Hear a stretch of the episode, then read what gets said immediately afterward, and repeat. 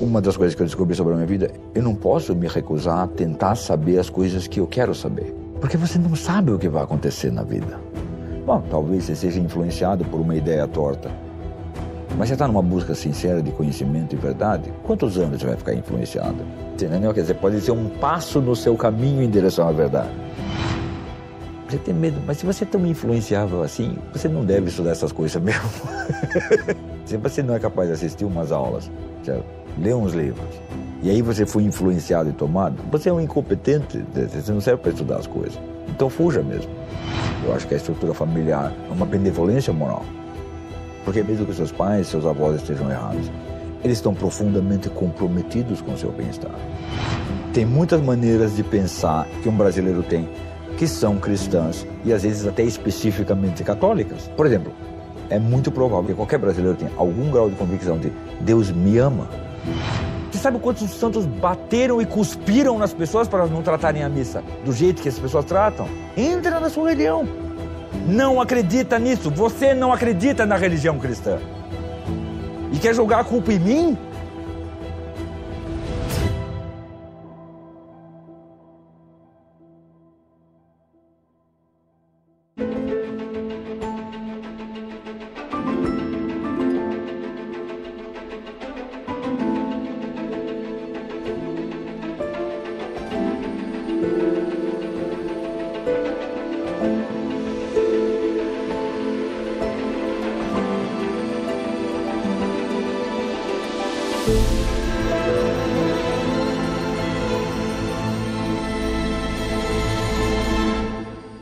Nosso convidado de hoje é um professor que segue em suas aulas o método socrático.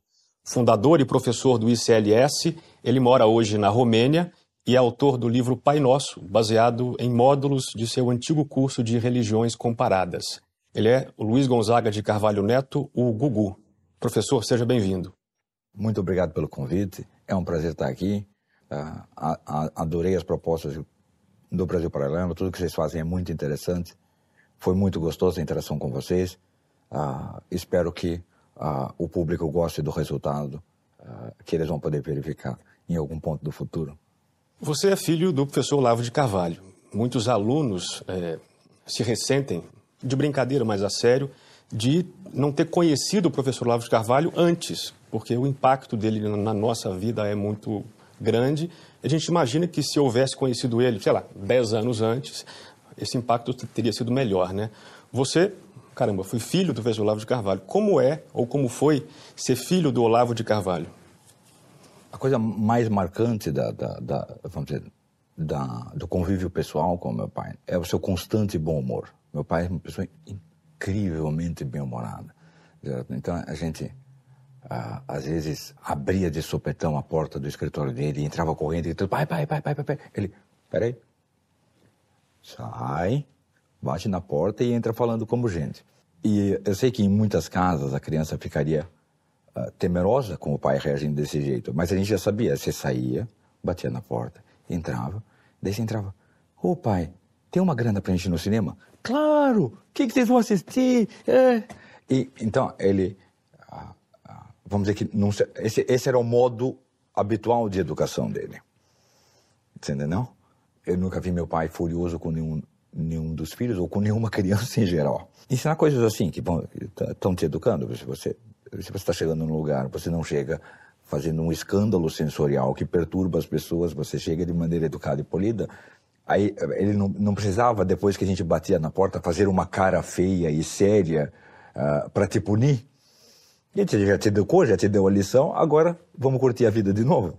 E isso a pessoa precisa ou muito boa disposição. Né? Não sei, as pessoas que interagem com crianças sabem que é muito difícil você fazer isso.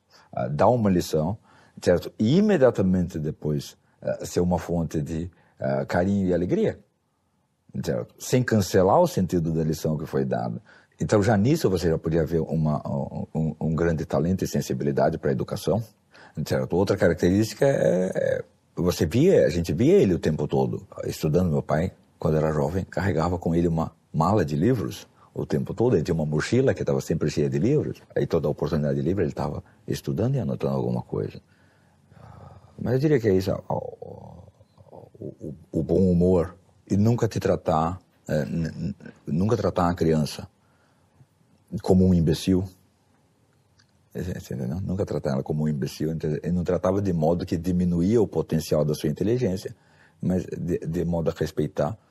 É, evidentemente, consciente dos limites de, de uma inteligência infantil, de uma personalidade infantil. Você não vai falar coisas para a criança como você fala para adulto, você não vai explicar coisas para uma criança como você uh, explica. Mas eh, você percebia nitidamente, uma coisa é você tratar um bebê com o qual você não pode falar, certo? E outra coisa é você lidar com uma criança. Então, quando, você, você, quando ele lidava com a gente como criança, você não tinha a impressão que ele estava falando com criancinhas. Você tinha a impressão que ele estava falando exatamente como ele estava com as outras pessoas adultas, mas simplesmente falando as coisas que eram próprias para você. E uma experiência engraçada, eu lembro, eu tinha uns, acho que 10 ou 11 anos de idade, e mudei pra, a gente mudou para uma nova casa e mudei para uma nova escola, e aí você tem que fazer amigos de novo, né? E aí fiz um, um amigo, fiz um, um bom amigo na, na, na, classe, e depois de umas semanas, ah, na saída da escola, ele, ah, vamos lá na minha casa, vamos, vamos lá brincar na minha casa, ah, vamos lá. E cheguei, a gente estava brincando, e daqui a pouco deu uma hora e... Você foi na casa dele? Eu fui na casa do amigo, isso, eu fui na casa do amigo. E daí ele falou, meu, ah, meu pai vai chegar, agora você tem que ir porque meu pai vai chegar. E isso me deixou num estado de certa perplexidade. Né? Como assim, é, né? Como assim? É, é, qual o problema do seu pai chegar? A, sua, a vida só vai melhorar se o seu pai chegar, certo?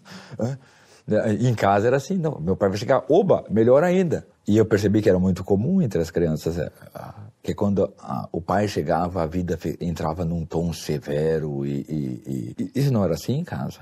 Isso não era assim em casa. Que era muito fácil detectar, era muito fácil detectar no meu pai quando uma coisa era uma ofensa grave e que você não devia fazer de novo. E quando uma coisa foi só foi só uma arte de criança, uma travessura de criança, e é o seguinte, ele vai falar para você não fazer, mas ele vai rir.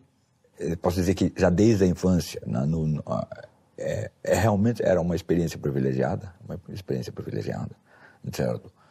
Uh, outra coisa muito boa era o fato de você ter muitos livros em casa e você ver os seus pais uh, lendo muito, lendo muito e, e, e, se você tinha curiosidade sobre qualquer assunto. E era o seu caso? Ele já era o meu isso. caso, exatamente. certo? Uh, ah, pai, o que, que eu posso ler sobre isso, isso? Eu quero, quero saber o que, que é isso, isso. Eu quero saber o que, que é a geometria, o que é matemática, o que é aquilo ali. Ah, tem. Você pode ler aquele ali, você pode ler aquele outro ali, você pode, você pode perguntar para mim também. Então, você podia o que, que mais cedo te chamou a atenção nesses temas todos? O que que... Nesses temas todos? A coisa mais banal do mundo. Um dia eu estava no quintal da casa da minha avó e eu vi um cristal de quartzo, quartzo rosa, na terra. Eu falei, nossa, que pedra diferente. E, e, e, muito notável a diferença entre aquela pedra e outras pedras. E a primeira coisa que eu me interessei é isso. Uh, perguntei para algum adulto, ele, ah, isso é um quartzo. Deu, como é que você sabe que é um quartzo? Por que, que isso não é um vidro rosa? Né? Não, não é vidro, não, é quartzo. Deu, hum, como é que a gente sabe que uma pedra é isso aqui e não aquilo ali? Se elas são, podem se parecer com outras coisas.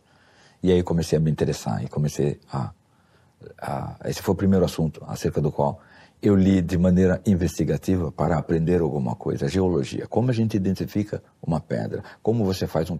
Aí aprendi que tinha testes de índice de refração, de densidade relativa, de dureza, cor do traço. Aprendi todas essas coisinhas de uh, uh, dizer, geologia elementar. Eu era bom em aprender coisas, eu, eu tinha facilidade para aprender as coisas. As coisas na escola não, não ofereciam nenhum desafio para mim mas eu também não tinha a menor curiosidade intelectual sobre elas. Né? Você fala, não, tem, tem, tem, que passar, tem que fazer a prova de matemática aqui. Lê o livro aí, tá. ah, tá, tá, é isso aí, entendi, tá. Mas não me intrigava, não, não me interessava, assim, não era algo que eu, nossa, comecei.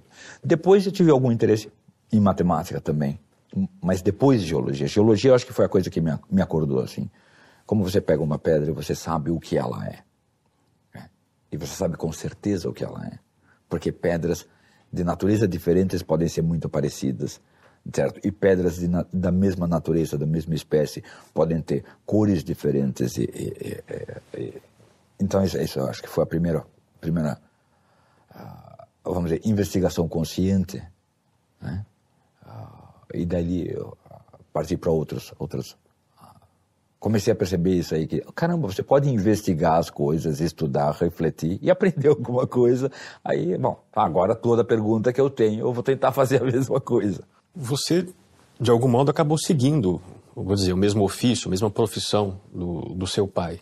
Você consegue dizer em que momento, se, se é que foi uma decisão clara, em que momento isso veio como uma decisão, assim, de eu vou fazer isso? Ou seja, Só, você muito, depois que, depois, muito depois que eu já estava fazendo. É. muito depois que eu já estava fazendo. Você entendeu que, dizer, caramba, é isso. É. eu percebi isso já, já na adolescência, uma afinidade com o meu pai no sentido seguinte. Cara, eu gosto de saber as coisas. E, e o estudo, a leitura, a reflexão e a conversação ajuda muito a aprender as coisas você ficar só sentado pensando, você não vai aprender nada. Você olhar as coisas, você ler uns bons livros, você perguntar para pessoas que te parece que sabem. Dizer, dizer, os instrumentos gerais de, de aprendizado. Certo? Eu percebi que meu pai gostava muito de saber as coisas, simplesmente por saber, porque a pergunta apareceu na sua cabeça e ela não quer ir embora. Então, essa, essa afinidade, essa semelhança, eu percebi desde a juventude e assisti aulas dele, mas achava o ofício de dar aulas detestável achava, achavam, cara, que coisa mais chata do mundo ficar sentado aí numa cadeira falando para as pessoas as coisas que você pensa. Que coisa chata. Não tinha o menor desejo de ser professor, mas não tinha o menor desejo. Nunca tinha associado a atividade de estudos a algum tipo de exercício profissional, de atividade profissional. Não, não tinha pensado mesmo. Aí, por pouco antes dos 30 anos, comecei a dar aulas, simplesmente porque me convidaram. Falei, ah, essa é uma coisa que eu sei, tá bom. Ah, ah, ah, vamos, vamos ver no que dá, hein? Já não era adolescente, então já conseguia sentar numa cadeira algumas horas para falar com as pessoas e não sentir, caramba, estou perdendo a minha vida. Né? Com 14 anos você fala, não, vou sentar aqui algumas horas. A ideia de sentar algumas horas para ficar falando com as pessoas é assim, mas eu podia estar tá vivendo, eu podia estar tá correndo, eu podia estar tá pulando, eu podia estar nadando, eu podia estar namorando, por que eu vou fazer isso? Pô? Né? Mas já com 28, 29, eu disse, não, não, não, já adquiriu alguma paciência, é legal você sentar e conversar com as pessoas um pouco ou falar alguma coisa. Então não, não tive nenhum problema de é, ir lá Aí fiz isso um ano, dois anos, três anos, quatro anos, cinco anos, mais e mais pessoas. Eu comecei numa cidade, dando aula numa cidade Rio de Janeiro. Daqui a pouco as pessoas em São Paulo, não, a gente juntou umas pessoas aqui para ouvir o mesmo curso. Você não quer vir aqui também? Tá bom, então, então eu vou uma semana no Rio de Janeiro, outra semana em São Paulo. Agora, tem aqui em Curitiba também. Tem aqui. Daqui a pouco eu estou dando aula toda semana, metade do meu tempo está sendo ocupado uh, com aulas. E depois de uns cinco, seis anos fazendo aquilo, você vê, ah, Parece que as pessoas estão gostando, parece que está indo bem. Não sinto, não sinto mais que eu estou perdendo a minha vida fazendo isso, que eu estou desperdiçando o meu tempo quando eu era jo mais jovem, além de eu poder estar tá fazendo outras coisas assim. Quando eu estou ensinando, eu não estou aprendendo. E eu gosto muito de aprender, eu gosto muito de saber. Então eu achava que, em termos vitais e intelectuais, nada de interessante em ensinar. Mas depois de uns cinco anos dando aula e observando o ato de dar aula em mim mesmo, eu vi, não, não, você aprende muitas coisas, porque você tem que aprender a detectar as dificuldades que uma pessoa tem para ver uma coisa, o ponto de partida dela, da onde ela está saindo. Então você tem que você tem que observar muito o ser humano para comunicar alguma coisa para ele. E, e isso é, é, é, intelectualmente interessante. Você conhecer as pessoas, você entender as pessoas, você é, não é uma total perda de tempo. Estou é, aprendendo alguma coisa também. Não o assunto de que eu estou falando, mas esse assunto que é o ser humano, a alma humana, a inteligência humana, e que são assuntos muito interessantes, e daí vi que dando aula uh, era um jeito de se expor a isso, se expor a, a, outras pessoas que são seres humanos e que você não conhece. Então, eu disse no começo que você segue o método socrático, eu queria saber se você reconhece isso, que o que você faz está na esteira da tradição de Sócrates. Reconheço, reconheço perfeitamente, perfeitamente. Aliás, meu pai tem alguma responsabilidade sobre isso. Primeiro porque ele sempre nos ensinava as coisas assim. Quando a gente perguntava as coisas para ele, era assim que ele ensinava. Então, gente, bom, é assim que se aprende as coisas. Segundo, porque quando eu falei, ah, pai, estou com interesse em filosofia aqui, em aprender filosofia, qual a primeira coisa que eu devo fazer? Daí ele falou, leia todos os diálogos de Platão. Leia tudo isso aí. Leia, tá? leia tudo isso aí, leia, releia, releia para você entrar nesse universo. Você tinha os diálogos todos em casa, os mais importantes? É, todos, claro. Era em português, claro. era em inglês, como é que era isso? Olha só, a gente tinha alguns em português e tinha em inglês e francês, certo? Mas o inglês eu já tinha aprendido porque uns anos antes eu tinha tive o desejo de aprender geometria e meu pai tinha os elementos do Euclides pela coleção da Great Books da Britânica em inglês. Ele falou: olha, tem esse livro aqui, ele é uma muito é, é a melhor introdução a esse assunto que existe, mas está em inglês. Eu falei, tá bom, como é que faz para aprender inglês? Não, você faz assim, pega uma coisa que você quer muito ler, pega um bom dicionário e traduza cinco linhas, pelo menos cinco linhas por dia do livro que você quer ler. Eu fui lá e segui escrupulosamente as instruções certo? E como eu tinha interesse no assunto, eu não conseguia parar em cinco linhas, só nos dias em que as linhas eram muito difíceis de entender em outra língua. Depois desse interesse em geometria, tive algum interesse em física, também fui ler algumas coisas que também já estavam em inglês. Então, ler em inglês nesse momento, no momento em que eu me interessei por filosofia, eu já devia ter, acho que uns 18 ou 19, eu, antes dos 19, certamente foi antes, talvez 17, 18. Falar, não, se só tem inglês não tem problema certo? O, o, o, francês eu tentei na mesma época, mas eu falei, cara, eu, eu não tenho vontade. Então o francês eu tive, eu tive que esperar momentos assim, não, eu quero muito ler isso aqui, isso aqui está em francês e eu tenho que fazer força. E ainda leio, vamos ver, comparado com o inglês, leio muito mal em francês, leio muito mal. E quando eu digo leio muito mal, não é que não sou capaz de entender, mas não sou capaz de apreciar a língua. Tem de pegar aquelas sutilezas pegar aquelas língua, né? sutilezas, né? exatamente. E, e, e, o inglês, não. E o inglês é uma língua que bate muito com, vamos dizer, com a minha disposição natural, com o meu temperamento, a minha... É, é, é, as palavras são todas muito curtas e você com, às vezes, duas, três palavras, uh, você passa uma ideia como com um tiro. Então eu gosto bastante do inglês, gosto bastante de ler inglês. E o francês não, é tudo assim. Não, uma frase tem dez linhas. Dez, ah, isso me dá um desânimo. Você fundou com, com seu irmão Thales, há uns anos, o Instituto Cultural Lux Sapiência, né, conhecido como ICLS. Tem vários cursos lá, vários professores que estão associados ao ICLS. Você tem algum planejamento para o ICLS para o futuro? Como é que você vê assim? Olha, planejamento não, tem uma intenção geral, quer dizer, quando a gente vê professores dando aulas de coisas interessantes, o ICLS é simplesmente um canal a mais para que esses professores tenham a sua a atividade exposta. A gente criou o ICLS não exatamente com, com, com um, um, plano, o que, que a gente quer ensinar ou falar aqui para as pessoas, mas olha, tem um monte de gente falando coisa interessante. Quanto mais canais elas tiverem para falar, melhor. Quanto mais canais, porque às vezes a pessoa simplesmente não encontra um canal para falar e, e, alguma pessoa te ouvir. E, e eu acho que isso, isso, é, as pessoas que têm, tem muita gente que tem coisa a dizer no, no Brasil e por algum algum acidente do destino não encontrou nenhum canal. Então, seja, qualquer tudo que, que ela puder é, encontrar de canal, a gente quer ser mais um que favorece de, de, é, de, uma maneira ou de outra. É evidente, claro, é, vamos dizer, que nós, todos, pessoalmente, você sempre tem um ideário, certo? Você tem preferências. Quando eu digo, ah, tem muita gente que tem coisas legais e interessantes para falar. Uh, são coisas legais e interessantes do ponto de vista do que eu acredito, do que eu acho que é, é, é importante. Então sempre vai ter. O, o, Instituto inevitavelmente acaba tendo uma linha, mas essa linha ela, ela pode ela pode guinar com as mudanças pessoais dos fundadores. Né? né? Ela não é. Ele não tem um ideário pré-definido. Ele mais ou menos corresponde ao que a gente a gente cara, eu vi umas aulas de um cara assim, eu li um livro de um cara assim, não quer chamar ele para dar umas aulas aí, para falar uma coisa aí, ou para dar uma palestra aí? Eh, e, e, os professores também não precisam ter nenhum, vamos dizer, compromet, comprometimento com algum ideário unificado.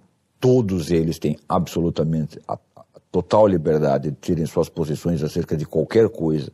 Enquanto ele estiver falando alguma coisa que a gente acha interessante as pessoas, que as pessoas uh, escutem, uh, a gente vai continuar convidando ele para dar alguma aula ali sobre aquele assunto, certo? Mas ele não tem ele não tem nenhum compromisso com o que os outros professores do ICLS falam ou pensam, por exemplo, certo?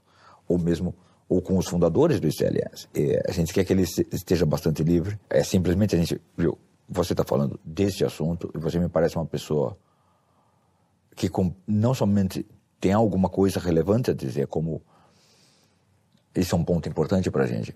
Você comprometeu algo da sua vida para agarrar isso. Quer dizer, o, o, conhecimento ele é custoso para o ser humano. Né? O conhecimento é custoso para o ser humano, certo? Uh, ele envolve o tempo, sacrifício, escolhas, uh, o afastamento de relações e, e perceber para todos esses professores. Você vê que aprender aquilo custou algo na vida da pessoa, custou algo em termos de, de biografia, entendeu? Ah, e, e, e, isso é uma coisa de valor. Ela fez aquilo seguindo a vida dela, não fez aquilo conosco. Não é que ela estudou aquilo com a gente. Ou, não, não, não. Esse, esse, essa ligação entre a vida dela, certo? Os amores da vida dela e, e o que ela sabe, ou o que ela pensa, ou o que ela aprendeu, ela construiu sozinha. Circulam por aí boatos de que o ICLS seria um instrumento para converter os alunos à religião muçulmana. Imagino que possa haver pessoas que nem se aproximem do seu instituto com medo de serem influenciadas ou até porque não querem participar dessa polêmica, com receio de entrar nessa polêmica. O que, é que você diria para essas pessoas de boa fé que têm receio digo, de se aproximar do ICLS? Olha, digo, se você tem medo de uma coisa, fuja dela, não faça. Né? Mas se você tem medo de uma coisa que você não conhece, porque é uma coisa assim, você está você tá no mato e você vê um leão e você sabe o que é um leão. E você tem medo. Se você estiver no mato e vê um leão, você está na savana e você vê um leão, você tem medo. Certo? Fuja dele e avise as outras pessoas que você está fugindo dele. Mas se você tem medo de uma coisa que você não conhece, fuja dela. Mas seja muito cuidadoso com o que você fala. Porque o seu medo pode ser fruto de um engano. Pode ser fruto de uma ignorância. Não é que eu estou falando para você fugir do ICLS, mas estou falando que é o seguinte: você, você não tem obrigação nenhuma de, para com o ICLS, certo? E se o está te deixando com medo, não vai perturbar a sua vida. Por outro lado, eu vou dizer para você o seguinte: o medo é o maior inimigo da inteligência. Você nunca vai aprender nada de importante se você tiver medo demais das coisas. Entendeu? Uh, isso é uma, uma coisa que meu pai mesmo me disse quando eu era jovem. Nunca tenha medo de ler nada. Entendeu? Então, eu acho perfeitamente razoável. Se você, do seu ponto de vista, lá na sua casa, no seu círculo de amigos, você tem medo de uma coisa porque você acha que vai te influenciar para o mal, é assim, bom, você tem medo, mas se você é tão influenciável assim, você não deve estudar essas coisas mesmo. Entendeu? Já não é para você, né? Exatamente. Se você não é capaz de assistir umas aulas, certo? À distância, online, certo? Você não está nem, você nem, tá nem interagindo com uma pessoa ao vivo, certo? assistir umas aulas online, ler uns livros, e aí você foi influenciado e tomado, você é um incompetente, você não serve para estudar as coisas. Então fuja mesmo. Haja sempre de acordo com a sua consciência sincera. Haja sempre de acordo, não, mesmo que você erre, certo? Você não fez maldade nenhuma se você errar de acordo com a sua consciência sincera. Porque eu estou de um lado aqui, eu estou experimentando a vida aqui, você está experimentando a vida de um outro jeito totalmente diferente. E da sua perspectiva tal, talvez não pareça uma tolice, certo? mas pese as coisas na sua vida, pese, pese na sua vida o seguinte, o que é que você não pode comprometer, o que você não pode renunciar, o que você não pode, entendeu? Uma das coisas que eu descobri sobre a minha vida, eu não posso me recusar a tentar saber as coisas que eu quero saber.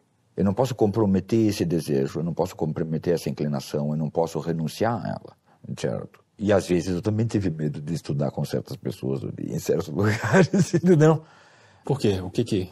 Porque você não sabe o que vai acontecer na vida. Você não sabe. Você... A gente é um bichinho. a gente é um bichinho, a gente é um pedacinho de carne andando num universo imenso. Você quer saber? Talvez esse seja o único jeito de saber. Não é o único jeito universal, não, mas não, é o único jeito que caiu no seu colo. Entendeu? Que bateu na sua porta, que chegou na sua, na sua vida eu acho que você tem que ter tanta confiança na sua inteligência quanto ela merece, na sua própria inteligência quanto ela merece. Assim, bom, talvez você seja influenciado por uma ideia torta, mas você está numa busca sincera de conhecimento e verdade, quantos anos você vai ficar influenciado? Você está influenciado por uma ideia, antes de você querer fazer bonito para as pessoas que você concordou com aquela ideia, espera uns dois, três, quatro ou cinco anos uh, uh, refletindo silenciosamente sobre aquela ideia, porque daqui a cinco anos você pode falar, cara, fui influenciado por uma tolice, pensava que estava uh, uh, sentado na sabedoria e estava pensando uma bobagem. O aprendizado é um, é um vai e vem, não é, não é uma, uma linha de crescimento contínuo, entendeu? Você... Pá, isso aqui está me parecendo muito sólido agora, essa, essa, essa tese ou essa posição está me parecendo muito sólida agora, mas eu acabei de assimilar ela, isso eu acabei de assimilar ela, certo? Uh, espera um pouco para espera alguns anos para comprometer a sua vida inteira com ela. entendeu? A sua vida inteira, as suas relações de amizade, as suas relações. Não, calma. Entendeu? Vamos ver. Dois, três, cinco anos, não é muito tempo para você deixar. Não, deixa essa ideia agora reverberar na minha vida e vamos ver o que acontece. Certo? E eu deixo me expor a outras ideias diferentes ou talvez até mesmo contrárias, certo? E, e, e, e ver o efeito que vai dar, certo? Quer dizer, uh, uh, você tem que ser paciente com a sua alma. E se, se, se você não é, eu acho que você realmente corre o risco de uh, ser influenciado por uma coisa qualquer, certo? Boa ou má, certo? Eu acho que eu acho que se você tem potencial para entender as coisas, se você é uma pessoa que tem, vamos dizer, um potencial intelectual real, certo? Olha, mesmo que você esteja influenciado por uma coisa boa, não saia pregando ela agora. Não saia, espera cinco anos. Pesa ela cinco anos, assimila, digere ela cinco anos na sua vida, integra aquilo. Porque, porque, porque daqui cinco anos você vai ter uma, uma certeza, vamos dizer, mais existencial daquela. Por mais que a coisa esteja clara na sua inteligência, aquela ideia que pode ser verdadeira não existe fora de um grupo de pessoas na sua vida. Então você aprendeu ela com algumas pessoas, certo? E você pode aprender ideias profundamente verdadeiras com pessoas que são canalhas, certo? Então você aprendeu uma coisa que é muito verdadeira e você começa a, a, a fazer propaganda dela. E quem te ensinou? Fulano de tal. Então você está fazendo propaganda do jeito que daqui a cinco anos você vai ter que admitir que é um canalha, certo? Ah, então, então seja, seja prudente. Seja prudente, seja prudente mesmo com, com, com, as, com as coisas que são boas, certo? Uh, e eu digo, seja prudente com o ICLS, com os professores do ICLS nesse sentido. Se você aprende uma coisa agora, você acha, ah, não, eu acho que é assim mesmo. Seja, seja uh, comedido na sua. Uh, vai. Então, agora fica usando isso aqui como orientação pessoal lá no seu universo, um, dois ou três anos, certo? Pesando aquilo, contrastando aquilo com outras ideias. E o tempo acaba depurando para você o que é mais profundamente verdadeiro, certo? o que não, é, não foi só uma influência de momento. Dizer, se você quer aprender muitas coisas, aprender muitas coisas e ter certeza delas, é, é, envolve alguma inteligência penetrante de imediato. Alguma a sua inteligência tem que ser mais ou menos eh, penetrante, certo? Tem, que ter, tem que ser mais ou menos aguda. Mas não envolve só isso, envolve uma paciência, envolve um tempo também. Quer dizer, uma verdade que você discerniu hoje, certo? Uh, vai demorar um tempo para você saber na, na existência humana, no seu tempo, na sua sociedade, no seu, no seu mundo, certo? Ah, ah, essa ideia, ela existe inserida naquele contexto. E, e, você tem que viver naquele contexto. E a ideia pura não vai, trans, não vai transformar magicamente o contexto. A verdade da ideia pura não vai transformar magicamente o contexto. Se, ainda que ela esteja certa, estou falando de ideias certas, não estou falando das erradas. As erradas, como eu falei, se você fizer desse jeito, entre três e cinco anos depois você fala, ah, isso aqui era uma ideia furada, era uma bobagem temporária que eu acreditei. Foi uma elaboração temporária, porque é uma ideia. Ela pode parecer fundamental ou ver, e verdadeira para você, em comparação com ideias prévias que você tinha.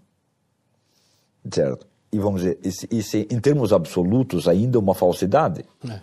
Entendeu? Quer dizer, pode ser um passo no seu caminho em direção à verdade. Certo? Se você se compromete absolutamente com aquele passo, certo? você não pode dar o próximo. Certo? Então, é, é, digo, faça isso com o ICLS, aplique essa prudência ao ICLS, aplique, aplique essa prudência a tudo. A todo lugar ou pessoa ou obra de quem você vai aprender alguma coisa, de, quem você espera aprender alguma coisa. Certo? E aí você vai se preservar razoavelmente de uh, possíveis influências malignas. Certo? Hoje se fala muito em, em, movimentos de destruição da família. Queria saber se você concorda com essa expressão e, levando em conta que esse movimento, ou esse suposto movimento, teria origem espiritual, quais seriam, na sua opinião, se é que concorda com a expressão com esse, enfim, com esse pressuposto, quais seriam as instituições ou pessoas humanas ou, ou, ou pessoas, né, é, que estariam é, protagonizando essa destruição da família, vou dizer, nos últimos 50, 60 anos? Sim, eu concordo absolutamente que existem movimentos uh, uh, para a destruição da família. Uh, certo? E não são apenas movimentos, vamos dizer, uh, efeitos naturais e mais ou menos inconscientes de uh, não, não, é um movimento, não são movimentos completamente inconscientes. Às vezes, às vezes alguma coisa dá errado, só porque realmente todo mundo acreditou numa besteira, mais ou menos espontaneamente uma grande massa de pessoas começou a acreditar numa besteira e daí todo mundo se dá mal. Não, eu acho que, que esses movimentos têm ao menos origem dirigida consciente de, de, de, destruição da família, da sociedade, da civilização e especialmente da religião cristã. Agora, quem são? Bom, a origem, a origem última, não sei dizer, se vocês dizem, qual o foco histórico, quando começou uma coisa assim e quem começou, quem era o grupo de pessoas, eu realmente não sei não, não consigo retraçar, não tenho tanto conhecimento histórico. Tem, assim, posso fazer hipóteses aqui na minha cabeça, mas que eu não me sinto confortável de compartilhar com o público, porque não são, estão muito longe de algum tipo de certeza. Elas são tão seguras quanto qualquer opinião que qualquer outro possa ter aí.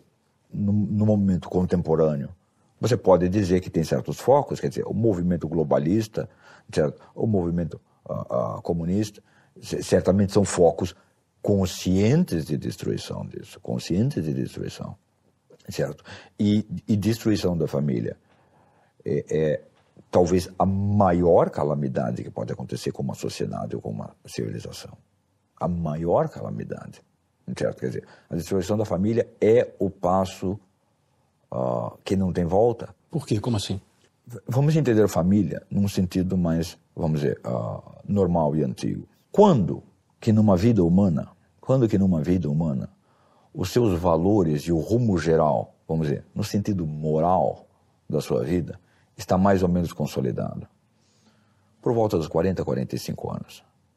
Eu diria que essa consolidação ah, atinge um estágio, um estágio inicial crítico por volta dos 35 anos de idade. E assim, você sabe, se você conhece um sujeito de 35 anos de idade, você sabe que ele pode, claro, de uma pessoa má se tornar uma pessoa boa, mas certas características dele são mais ou menos. Você pode imaginar o que, que esse sujeito vai fazer. Se eu tiver que interagir com ele, o que, que esse sujeito vai fazer? É muito interessante que até não muito, não muito tempo atrás, é, a disciplina da Igreja Católica era não ordenar o cara antes dos 35 anos de idade. E ainda hoje, bispo não pode ser ordenado antes dos 35 anos de idade, justamente por causa disso, certo? Porque é, é uma idade em que mais ou menos o núcleo fundamental de valores. Certo? As qualidades morais ainda podem mudar muito. Ele podia ter um vício, um defeito grave, que ele muda. Mas ele, se, se ele já se ele, é, tem que estar já consolidado nele a crença de que aquele vício é um vício. Entendeu? Quer dizer, vamos dizer, a, a, a estrutura moral abstrata dele tem que estar mais, tá mais ou menos montada nessa idade, 35, 40 certo? E é difícil que a maioria dos seres humanos, um ser humano ou outro, pode mudar fundamentalmente nessa, nessa estrutura de, de, de, princípios a qualquer momento da vida, em qualquer idade, mas isso exige um tipo de, de, de iniciativa e de capacidade que, a, vamos dizer, a maioria dos seres humanos não vai ter, na média não vai acontecer. Então, a, a maioria das pessoas, você sabe, as coisas que ela acredita que são boas e, e más, verdadeiras e falsas, fundamentais e secundárias, essa estrutura geral de valores, certo? Permanecerá fundamentalmente a mesma entre os 40 e os 90? Algumas coisas podem mudar, mas é difícil que ela mude estruturalmente, entendeu? Estruturalmente, certo? E, e isso quer dizer que o, tudo que, que vai entrando como influência desse, desse sistema de valores para um ser humano, até os 35 e 40 anos, tem grande impacto sobre a formação dele. Certo? E depois dos 40 tem pouco impacto. Tem menos, muito menos. Entendeu? Claro que não tem uma data assim, não, aos 35, no aniversário de 35, no aniversário de 40, mas é mais ou menos por ali. Certo? E se, você, se, se existe uma unidade familiar, certo? Intergeracional, quer dizer, você pode conviver com os seus pais e com os seus avós até os 40. Pensa bem, lá pelos 15, 20, você tem muitas dúvidas a respeito de como você deve viver a vida, como seus pais e seus avós estão dizendo que você viver a vida. Se você tem convívio com eles até os 40, Você volta atrás nas suas dúvidas em muitos elementos. Tem muita coisa que você fala. Ah, agora eu estou entendendo porque vocês faziam desse jeito. Agora, você entendeu? Quer dizer, se eles ainda são influências marcantes sobre você. Eles são uma das posições a que você está exposto. Certo? Uh, uh, você garante uma continuidade de valores, certo? Uh, substancial. Nem é que você vai concordar com tudo e, e você vai assinar embaixo o que seus avós pensavam. Não é isso. Mas você garante alguma continuidade de valores certo? Alguma uniformidade. E você tem, veja bem, na vida a gente não tem muitas garantias, certo? Mas, e uma garantia que você tem é o seguinte, seus pais e seus avós geralmente gostam de você. geralmente eles não querem ferrar com a sua vida. Então, é, eu acho que eu considero muito importante para a estabilidade das sociedades que haja algum grau, o máximo grau de compartilhamento de valores entre as gerações. E se você não, não tem isso, se você não, 20 anos de idade, você já está separado geograficamente dos seus pais. Você está numa outra cidade, você mora numa outra cidade, você tem uma certa distância uh, com eles. Você vai começar a ser invadido por outros sistemas de valores, cuja origem você desconhece, os meios você desconhece, os agentes você desconhece. Os seus, os seus pais, eles são agentes confiáveis na sua vida. Mesmo eles não sabem tudo, eles podem estar errados em muita coisa, seus pais, seus avós. Mas eles são agentes confiáveis, dignos de confiança na sua vida entendeu? Os seus professores universitários, os jornalistas, entendeu? É, é, você não sabe que se esses agentes são confiáveis na sua vida. Entendeu? Você não sabe o grau de confiabilidade daquelas pessoas, real daquelas pessoas.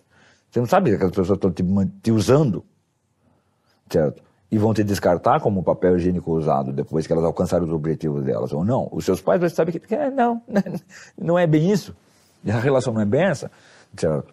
Então, percebe que são dois tipos de segurança que a gente tem que ter na vida. Você tem que não somente ter as opiniões certas, como você tem que saber o seguinte: as outras pessoas que têm a opinião certa não vão me sacanear porque elas me detestam. Entendeu? Você tem que saber, você tem que ter essas duas fontes, certo? E a família é um grande instrumento para você ter alguma garantia desse tipo de, de que o, os, os seus valores fundamentais são mais ou menos acertados e eles são compartilhados por pessoas que são pessoalmente confiáveis para você. A partir do momento que você elimina isso, certo? Elimina isso, e daí desde não, dois aninhos de idade, a criança vai aprender o que ela aprende, o que ela ouve, a historinha, a historinha que é contada para ela sobre o que é bonito e é feio. Não são os pais contando historinhas, Chapeuzinho Vermelho, isso aí. É, é, que eles olharam viram isso ali, ah, eu concordo com isso aí, eu quero que a minha criança sinta as coisas assim, eu acho que vai ser bom para ela pensar que isso aqui é bom, isso aqui é mal, certo? Então, desde os dois aninhos ela está numa escolinha em que vão contar histórias para seus filhos, você não sabe quais são as histórias, as histórias vão moldar os valores, certo? E se, se a ideia de família, de família como continuidade de valores se dissolve, os, as pessoas estão na mão de valores de fonte anônima para quem você como indivíduo ainda existe. Você entendeu? Eu como indivíduo para o movimento comunista inexisto. Eu não sou nada. Entendeu? Eles não estão nem um pouco interessados no meu bem-estar. Seus pais estão profundamente interessados no seu bem-estar. Entendeu? E você ter esse tipo de aliança, esse tipo de apoio, esse tipo de comprometimento da parte deles, certo? Uh, vai te auxiliar muito na vida e você aprender a, a, a lidar com isso vai, vai fazer muita diferença na sua vida.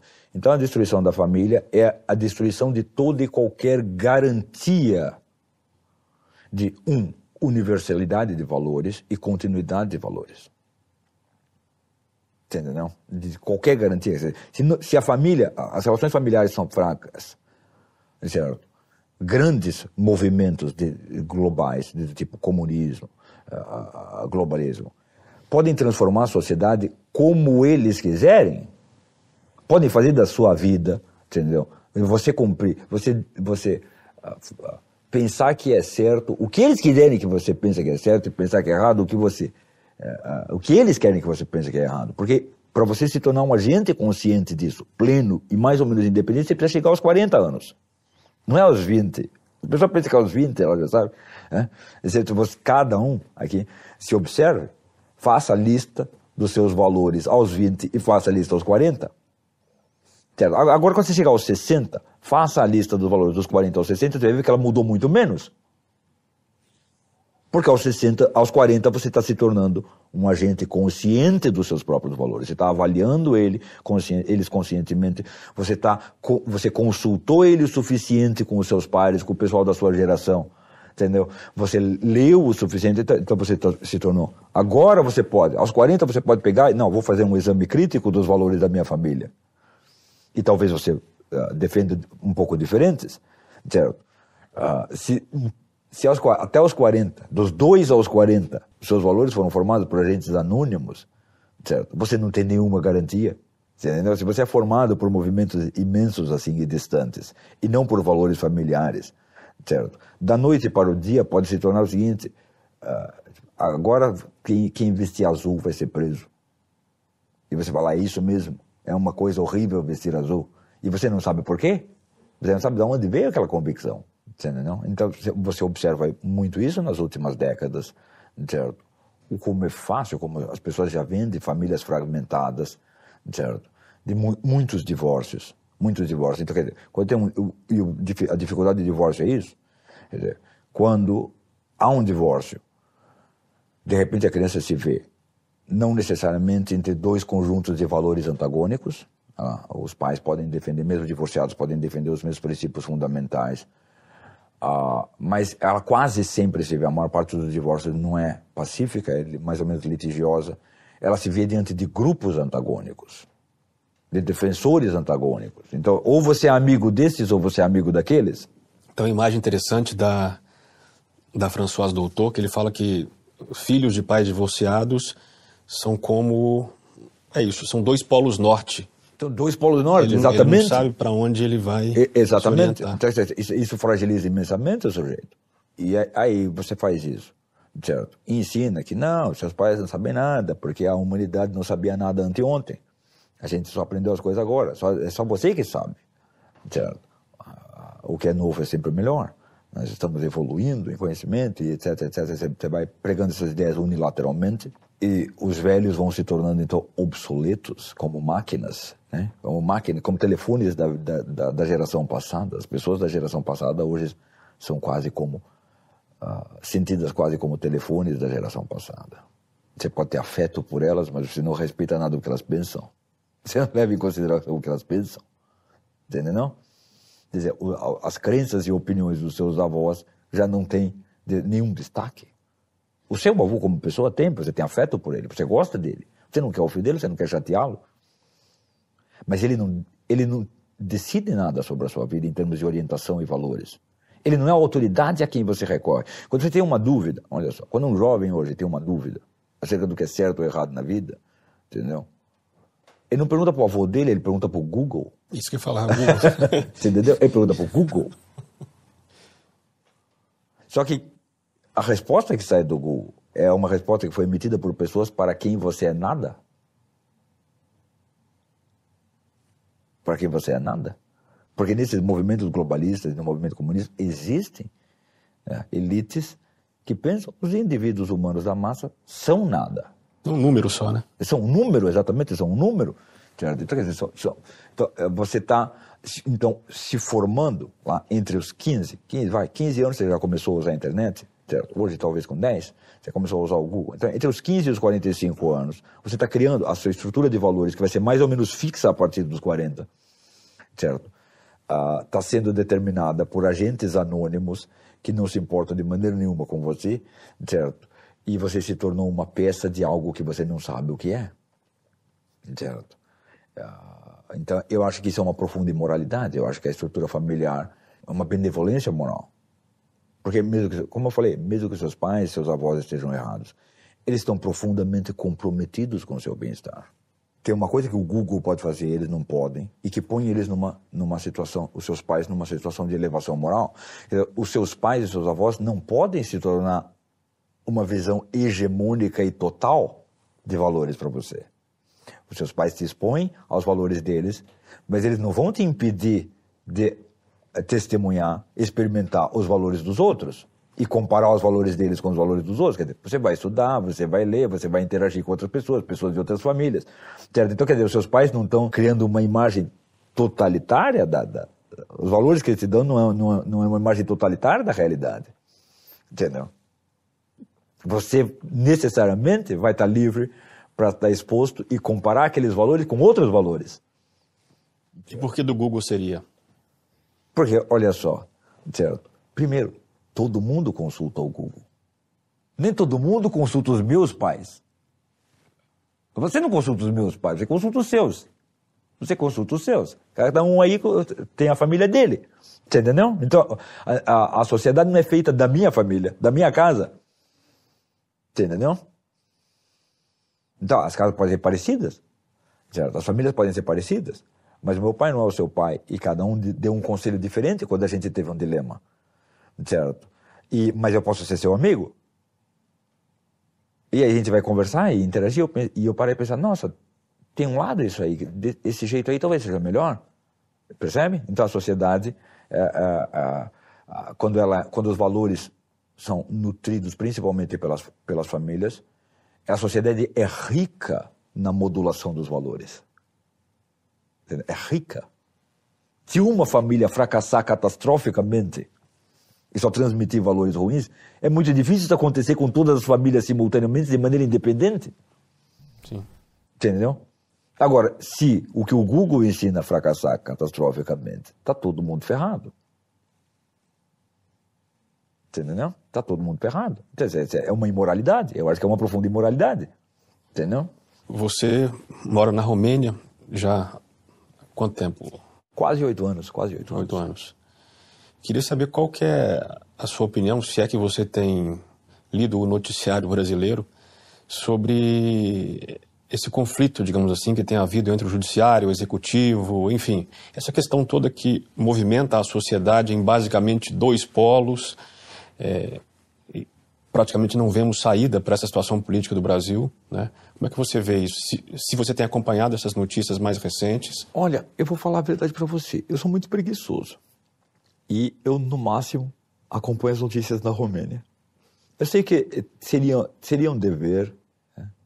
saber um pouco o que acontece com o meu país, mas é, eu acho que eu não tenho talento e vocação para isso, para é, me, me informar globalmente a gente entrou numa, numa era de um jogo de manipulações muito, muito profundo, certo? E muitos, né, a gente fala, não, polarizações, coisas, não, não, peraí, não tem polarização tanto assim. Muitas coisas aí tem um desses lados é um consenso geral da população, certo? E o outro lado é apenas o Google. Entendeu? E parece um universo também de pessoas, mas não é um universo de pessoas, é um pequeno grupo de pessoas, certo? Uh, eu acho que essa é, é, é, uma das maiores calamidades que a gente sofre hoje, né? Quer dizer, que o, o, um, é muito fácil você maquiar as coisas e parecer isso aí. Não, tá, olha, tem duas grandes. Ah, você tem duas populações aqui lutando uma com a A população está. É, não, ela não está tão dividida assim. A população não está tão dividida assim, porque, de maneira geral, numa população, se uma, uma porcentagem pequena, mas significativa, tem valores determinados, de um modo geral, aqueles valores determinados dão o tom da população, do tom geral da população. Entendo? Pensa bem, se, se, se um quarto das pessoas, você, você senta quatro pessoas que são amigos, são camaradas, tá, se encontram tá, sempre, de tempos em tempos, certo? E aí um deles defende uma ideia, certo? Um deles defende uma ideia que você nunca ouviu falar e que te parece estranha, você fala, não, não, não estou pronto para concordar com isso. Ela não te parece escandalosa, ou imoral, ou má, mas é, você não tem nenhuma. Né? Então você tem, de repente, um sujeito que tem que persuadir. Uh, ele está diante de três outros. Ele tem que persuadir dois. Não é isso? Se você tem quatro sujeitos, um tem uma ideia. Você só tem que persuadir dois. O quarto vai falar o seguinte: eu não vou brigar com vocês três, vocês são meus, são meus, meus amigos, eu não vou brigar com vocês três por uma coisa que eu. Uh, não vou defender, mas também não vou lutar contra ela, porque não me parece profundamente errada. Certo? E essas coisas que são assim, que você vê que num grupo de quatro pessoas, certo? Se uma pessoa defende, o, o, grupo permanece coeso. Isso mais ou menos define qual o tom dos valores daquela população. Porque tem um sujeito que de, a, defende aquilo conscientemente, certo? Uh, dois sujeitos que estão levemente inclinados a, a, por meio de alguns argumentos desse aqui, de, um, de uma pessoa confiável, de uma pessoa em quem eles confiam, uh, podem passar a defender aquilo passivamente? Sim, eu aceito isso aí, eu acho que está certo, sim. E um quarto que, olha, eu não vejo objeções, eu não vou brigar com vocês por isso, por isso aqui. Não me parece uma, uma violência para, nossa, para nós fazer isso aí. Então, então você pode dizer, coisas que acontecem, em que você pode reproduzir esse cenário, são mais ou menos o valor daquela população, os valores daquela população. Os valores daquela, da, de uma população não são aquilo que a população inteira vai se levantar para defender com força, mas é aquilo que um quarto ou um quinto da população se levantaria para defender com força, uh, se precisar. Certo? E o resto da população é, são os amigos e os conhecidos daquela, são os círculos sociais daquela, daquele outro ali. Certo? Quando você tem uma coisa assim, não, 20%, 25%, esse é um ponto uh, inquestionável para 20% ou 25%. Esse, você sabe que isso aqui, isto aqui é esta população em termos de valores. Certo? E quando fala de polarizações, por exemplo, no Brasil, muitas vezes a gente vê o seguinte, não, peraí, tem um lado aqui que está falando coisas que não, 25% da população quer defender firmemente 50% fala, é, não, é razoável isso. Não vou brigar por causa disso, mas, mas, é, é, mas eu também acredito nisso. Certo? E tem um quarto que, olha, eu nem tenho certeza se eu acredito, mas eu não acho que vale a pena brigar com vocês. Não me parece uma coisa ruim, então eu não acho que vale a pena brigar com vocês. Certo? E o outro lado, defendendo um negócio completamente contrário, que você tem uma, uma, uma parcela marginal da população, um meio por cento da população defenderia aquilo violentamente, porque acredita que aquilo é um princípio mesmo, um valor fundamental, certo? E, e, e você está uh, esses debates públicos estão tratando essas duas posições como elas fossem iguais do ponto de vista da população. E elas não são, porque aquilo que 25% acredita de maneira que tem que defender, que ele sente que ele tem que defender. Não é que é só o que ele acredita, porque a gente acredita muitas coisas que é o seguinte, não, mas se, se começarem a brigar muito por isso, eu não, eu não tô nem aí, eu não, eu não vou ficar defendendo isso aí não. Não vou me sacrificar por isso. Hã? Tem coisas que não, você sabe, não, isso aqui eu vou me sacrificar por isso. Se vocês brigarem contra isso, eu vou, ser, eu vou estar contra vocês. E tem coisas que você, assim, olha, eu não vou brigar contra isso. certo? Então, quando você identifica isso aí numa população, esses são os valores dela quando, quando o movimento geral dela, esse, esses são os valores dela, certo? É, e coisas que não, 1% ou meio por cento da população acredita com, não, eu tenho que defender isso com unhas e dentes. Esse não é o valor da população geral. Esse não é o valor da população geral porque é o seguinte, se você é 1%, você tem que convencer, no, você tem que persuadir 99 pessoas é, para defender aquela posição. Você tem 99 pessoas que não estão dispostas a a, a, pagar um centavo, ou derramar uma gota de sangue, ou gastar um minuto de tempo para defender aquilo. Certo? E 99 pessoas, bom, é, convencer duas pessoas em quatro é um grau de persuasão e oratória mais ou menos natural. Se você tem uma posição firme, não é muito difícil você, num círculo de quatro amigos, explicar que a sua posição é defensável, ou que eles, pelo menos, não devem te odiar por acreditar naquilo. Esses são 99. Persuadir 99 pessoas é algo que exige vamos dizer, se apenas, se a gente está falando apenas do discurso humano, exige excepcional capacidade oratória, retórica e persuasão. Não é normal. Não é a coisa mais normal do mundo persuadir uma pessoa persuadir 99. Entendeu? Isso quer dizer que, bom, de duas uma, ou, ou, ou, ou suas crenças bizarras aí, globalistas e comunistas, que, que correspondem ao valor, aos valores mais ou menos autênticos de um ou meio por cento da população. Certo? Ou vocês arranjam brilhantes oradores e transformam isso no novo valor da população, ou vocês têm que enganar todo mundo para fazer o que vocês querem. Você entendeu? Você tem que enganar todo mundo. Então, eu acho que muitas dessas polarizações é um lado enganando todo mundo, que isso é uma posição como a outra. certo? Isso, isso vale para o Brasil e para muitos, muitos outros países também. Professor, nas suas aulas, em especial nas aulas de religião, né, sobre religião comparada, sobre religião, você, você tem evitado é, se colocar, como você mesmo disse, como pregador de uma religião. Ah, segundo você disse é, nas aulas que gravou recentemente, você entende que a sua vocação é trabalhar no terreno anterior, quer dizer, dar instrumentos para as pessoas terem responsabilidade e entenderem o que é se decidir para uma religião e por que é importante ter uma religião, né? E diz também que isso não quer dizer que, na sua opinião, as três religiões abraâmicas, o cristianismo, o judaísmo e o islamismo, são equivalentes. Né? A pergunta é, é, é já que não são equivalentes, o que as diferencia como opção de um brasileiro, por exemplo? Como opção de um brasileiro? É. Primeiro, a herança histórica. Primeiro, a herança histórica. Porque é, a pessoa fala, ah, mas só a herança histórica. Não, é porque a herança histórica é real. Quando a gente fala herança histórica, é assim, eu não quero dizer, não, porque no século XVIII todo mundo era católico aqui. Não, não é isso que eu estou falando. Eu estou falando de herança, eu não estou falando de um fato histórico que aconteceu há 200 anos. Eu estou falando de herança histórica. Herança histórica não é a mesma coisa que fato histórico. Certo? Herança histórica é o seguinte: tem muitas maneiras de pensar e de sentir que são espontâneas para mim, que quando eu olho dentro de mim, não, ninguém botou isso em mim, é como eu sinto isso aqui. E você vai ver que elas não nasceram de você, elas são herança. Então tem muitas maneiras de sentir e de pensar que um brasileiro tem, que são cristãs e às vezes até especificamente católicas. E ele nunca foi católico, ele nunca foi numa igreja, ele nunca, entendeu? Muitas coisas em você. Então tem muitas coisas que assim, se você agora se tornar um cristão, você não vai ter que mudar em você. Entendeu? Porque você já sentia mais ou menos daquele jeito. Você só vai aprender a tirar proveito real daquilo. Você entendeu? Porque é isso que é uma religião que é só herança histórica em você. Você não sabe tirar proveito daquilo, nem para o desenvolvimento pessoal eh, aqui na vida, nem muito menos para sua para que você tenha um bom destino depois da morte. Mas elas são herança, elas são coisas que você não precisa mudar em você se você entrar naquela religião. Entendeu? Você, você vai entrar no budismo, você vai ter que mudar muitas coisas que você acha que são simplesmente naturais, que são muito íntimas. Então, isso é um negócio que você vai ter que reelaborar completamente.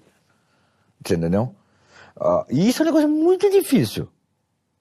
Isso é um negócio incalculavelmente difícil.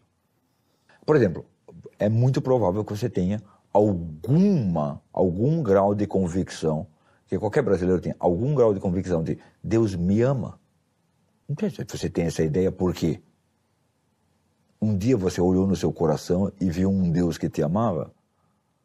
Você respirou essa ideia e herdou ela historicamente. Essa ideia faz parte do cristianismo.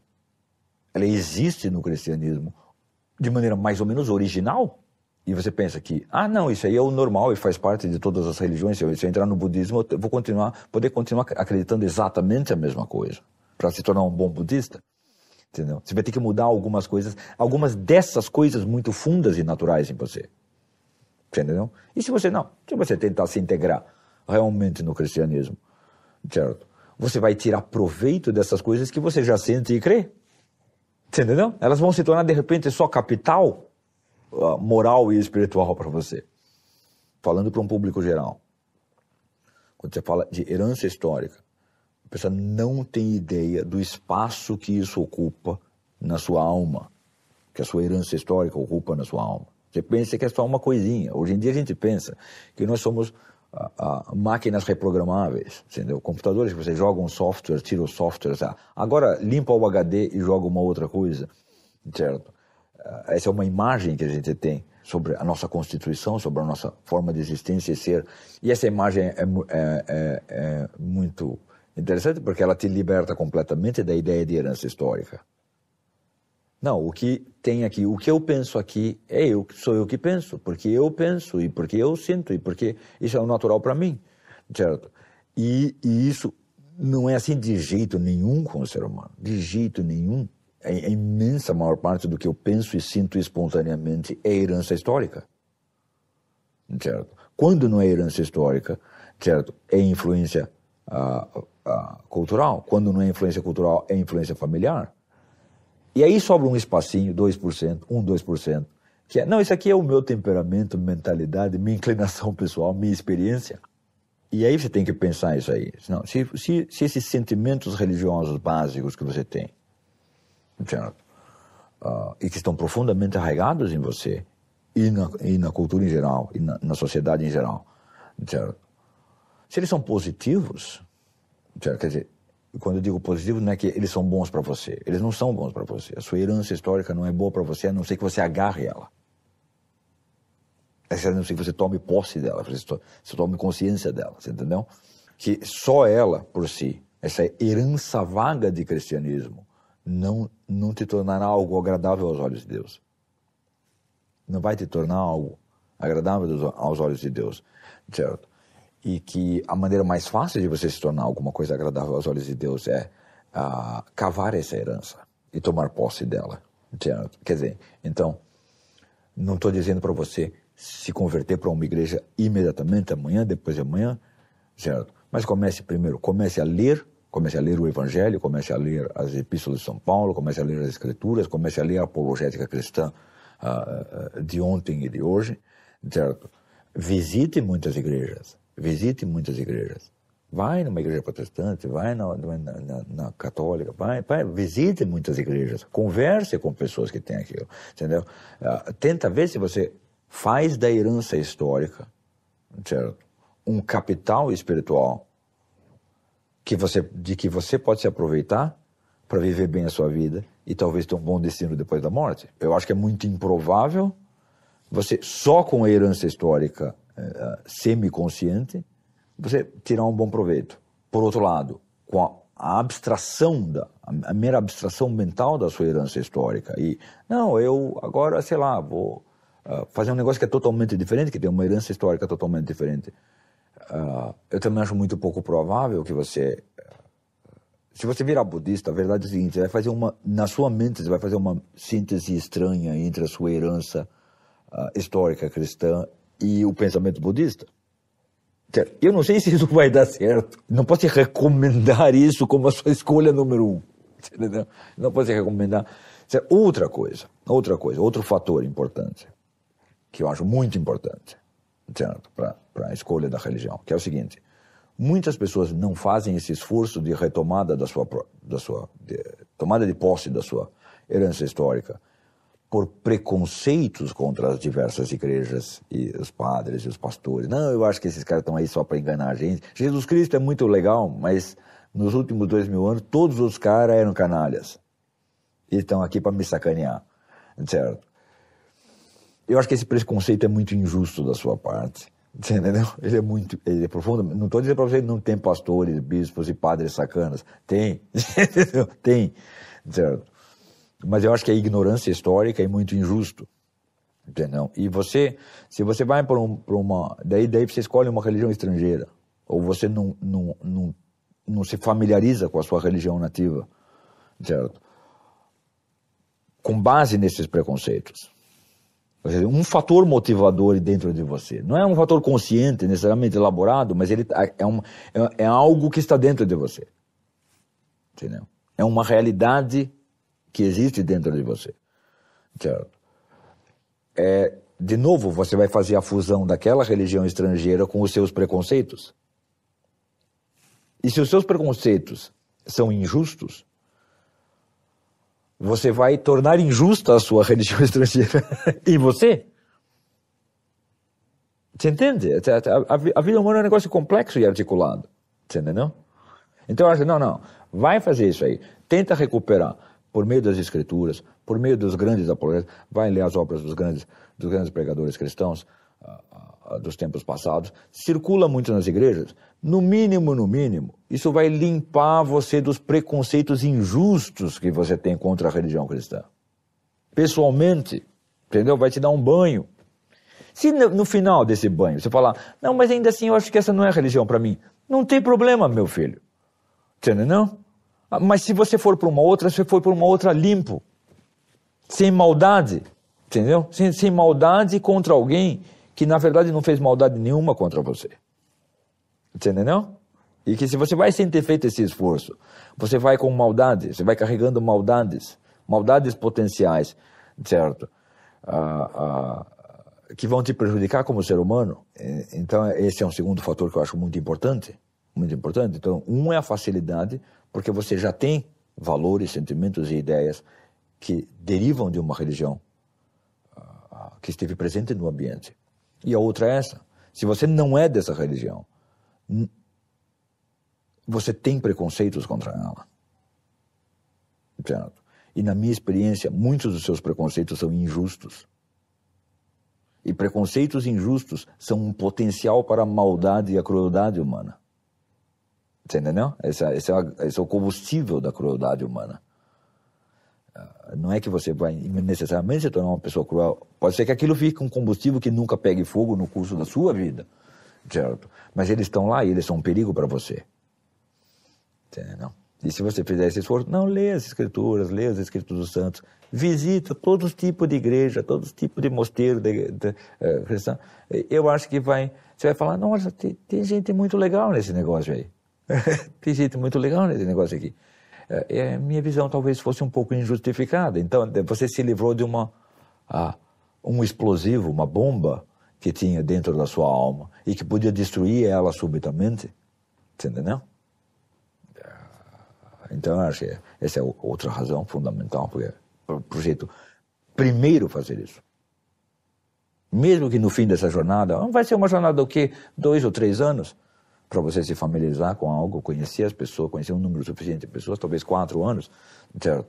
Uh, eu acho que o fim dessa jornada, mesmo que você, independente de em que religião você ter, termina no fim dessa jornada, você pode terminar no fim dessa jornada e falar, não, eu acho que ainda é melhor eu continuar, eu, eu, eu vou me orientando, eu tenho a minha religião pessoal, eu não sigo nenhuma religião instituída, certo? Eu acho que a jornada vai te fazer bem. Você entendeu? E eu acho que essa jornada vai te fazer bem, certo? Mesmo que você termine ele falar, é, pois é, agora eu vou virar monge budista. Tá bom. Entendeu? Mas eu acho que você vai ser um monge budista melhor porque você fez essa jornada. Você entendeu? E acho que deve ser, mesmo que você termine budista, você vai terminar, você vai ser melhor. Você chegou lá um material humano melhor. Entendeu? Por uma jornada de limpeza e resgate da religião dos seus antepassados. Entendeu? Não é uma religião ruim. Eu sei que as pessoas pensam, ah, não, o catolicismo, o protestantismo, é um monte de canais, esses padres sempre sacaneam todo mundo. Uh, e, não, não, não, não, não. Tem essas pessoas. Mas essas pessoas, as pessoas ruins, então, assim, as pessoas ruins existem em qualquer grupo organizado de seres humanos. De maneira geral, eu acho que a visão que a pessoa tem, que o herdeiro passivo de um cristianismo que ela não conhece, certo? Eu acho que, de maneira geral, a visão dessa pessoa acerca do cristianismo, acerca da igreja, é, é, é, uma, é cheia de preconceitos injustificados. Curioso que a frase que você usou para representar esses preconceitos é, é, quase literalmente a frase que John Lennon disse certa vez. Não, Jesus Cristo é um cara legal, ok, mas os seus seguidores atrapalharam tudo e tal. Você, entendeu? Não, entendeu? Não, isso aí é assim, é, tá bom, é mesmo, é mesmo, senhor John Lennon. Quantas igrejas o senhor visitou? De quantas denominações? Com quantos padres o senhor conversou? Quantos sermões de santos o senhor leu? Quanto que. Quanto dessa jornada que a gente está sugerindo você fez? Nada. Você foi na igreja lá quando você era criança, a igreja que seus pais te levavam, mas você não examinou a coisa, tanto em termos de pessoas, pessoas reais, certo? Depois a gente fala de, não, visita as igrejas, visita os mosteiros, para você conhecer as pessoas reais que estão envolvidas no negócio. Certo? Daí você vai ver que num lugar tem gente ruim, no outro lugar, num lugar predomina os pensamentos das pessoas ruins, no outro lugar predominam outros, e ao mesmo tempo, vamos dizer, literária e intelectual. Leia os evangelhos, leia os sermões dos santos, leia os catecismos. Entendeu? A jornada tem que ser dupla. Porque como a gente falou, na vida você precisa de dois tipos de segurança. Entendeu? Dois tipos de segurança. As suas ideias estão mais ou menos na direção da verdade, entendeu? E que seus aliados estão mais ou menos na direção do bem. entendeu? Você precisa dessas duas coisas na vida, certo?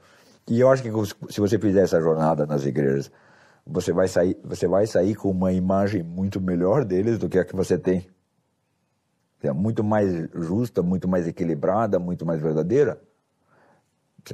É sério mesmo, eu não faço isso. A pessoa pode falar, ah, ele tem o interesse oculto de que daí você vai virar católico e ele levou você para a igreja que você não queria.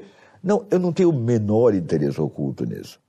Como eu falei, você pode terminar isso aí e virar um monjinho católico, você pode terminar isso aí e virar protestante, você pode terminar isso aí e virar eh, cristão ortodoxo, você pode terminar isso aí e falar nenhuma dessas, o meu negócio é o Islã, você pode terminar isso aí e virar budista, e você pode terminar isso aí e continuar seguindo só uma religião da sua consciência, uma religião idiosincrática, que é só sua, certo? Ou você pode terminar isso aí e virou ateu. Putz, agora que eu não acredito em porcaria nenhuma, entendeu? Eu não tenho a menor ideia de onde a sua jornada vai terminar.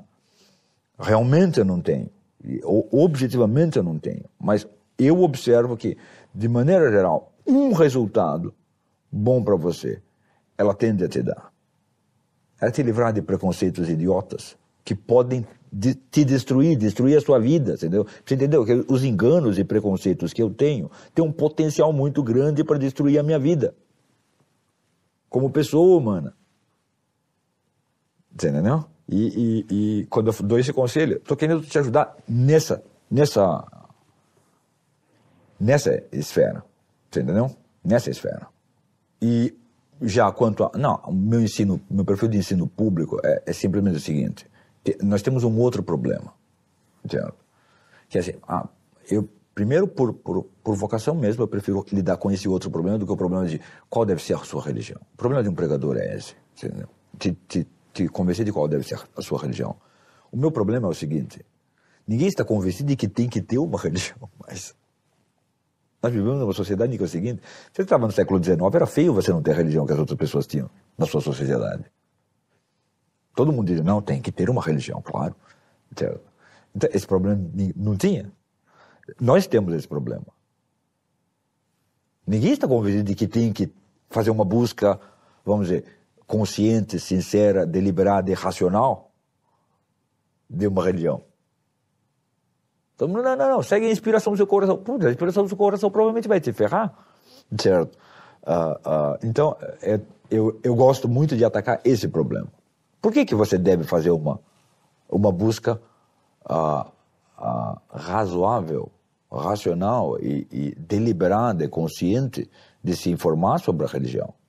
Certo? E sobre as religiões, se você, se você desconfia de uma. Entendeu? Se você desconfia de uma, se informa sobre várias. Não se informa só sobre as outras. Entendeu? Se informa daquela que você desconfia também. Porque isso vai te ajudar muito. Como a gente falou, pode ser que a sua desconfiança venha de preconceitos injustificados, e preconceitos injustificados são perigosos para o seu desenvolvimento humano. Você entendeu? Para o seu desenvolvimento como pessoa. Certo? Então eu gosto de atacar esse problema. Quer dizer, é, eu acho que ah, eu acho que eu tenho alguns bons argumentos de por que, que você deve fazer isso. Certo? Ah, e, e, em termos apologéticos, eu não tenho argumentos melhores do que os do passado, do que os que já falaram no passado. Eu acho que eu só pioraria todos os outros argumentos. Entendeu? É, é, eu acho que, assim, se, se Santo Agostinho tivesse atacado esse problema de que eu estou falando, eu provavelmente me sentiria a, a acanhado de atacar o mesmo problema. Eu diria, ali é Santo Agostinho, que ele atacou esse problema assim, de que você não precisa ter religião. Entendeu? Uh, porque, né, esse cara já tratou desse problema tão melhor do que eu. Certo? Mas esse é um problema de que eles trataram pouco, porque não era, um, não era um grande problema. E esse é um grande problema agora, e daí eu falo, cara, esse aqui eu acho que eu posso fazer de maneira mais ou menos competente. Você entendeu? Eu sinto que eu estou dando uma contribuição original. Entendeu? É. Professor, Chesterton disse uma passagem de sua obra que aquele que não crê em Deus acaba crendo em qualquer coisa. Isso você diz em suas aulas, é muito comum a gente colocar muitas imagens para tentar representar Deus e acaba uh, louvando outra coisa e não o próprio Deus, né? Tem, tem aulas até antigas suas em que você diz, olha, esse Deus que você está concebendo aí, ele está parecendo um Papai Noel. e não propriamente o Deus, né? É, Deus único e verdadeiro. A pergunta é: quem é Deus? Uau!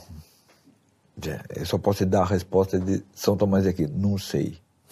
Ele disse isso em algum. Sim, ele, ele, não somente ele disse não sei, como ele provou que você não tem como saber. Porque nós vamos caminhando por indícios, é isso, né? Por... Sim, não. Veja bem, a, a essência divina e a, e a personalidade divina são algo que estão muito além do intelecto humano. Incalculavelmente além do, do intelecto humano. O que não quer dizer que você não pode.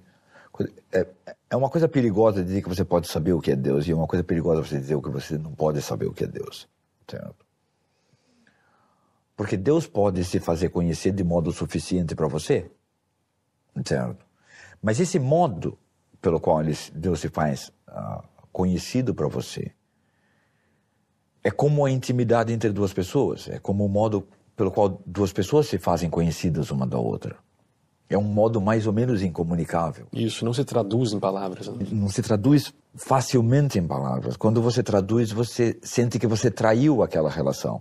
Você, você entendeu? Você traiu aquela relação. Claro, você pode falar em termos teológicos gerais, em termos de, de, de teologia fundamental, quer dizer, ele é onisciente, onipotente e infinitamente bom, ele é o bem infinito e ele é o seu criador e o seu juiz.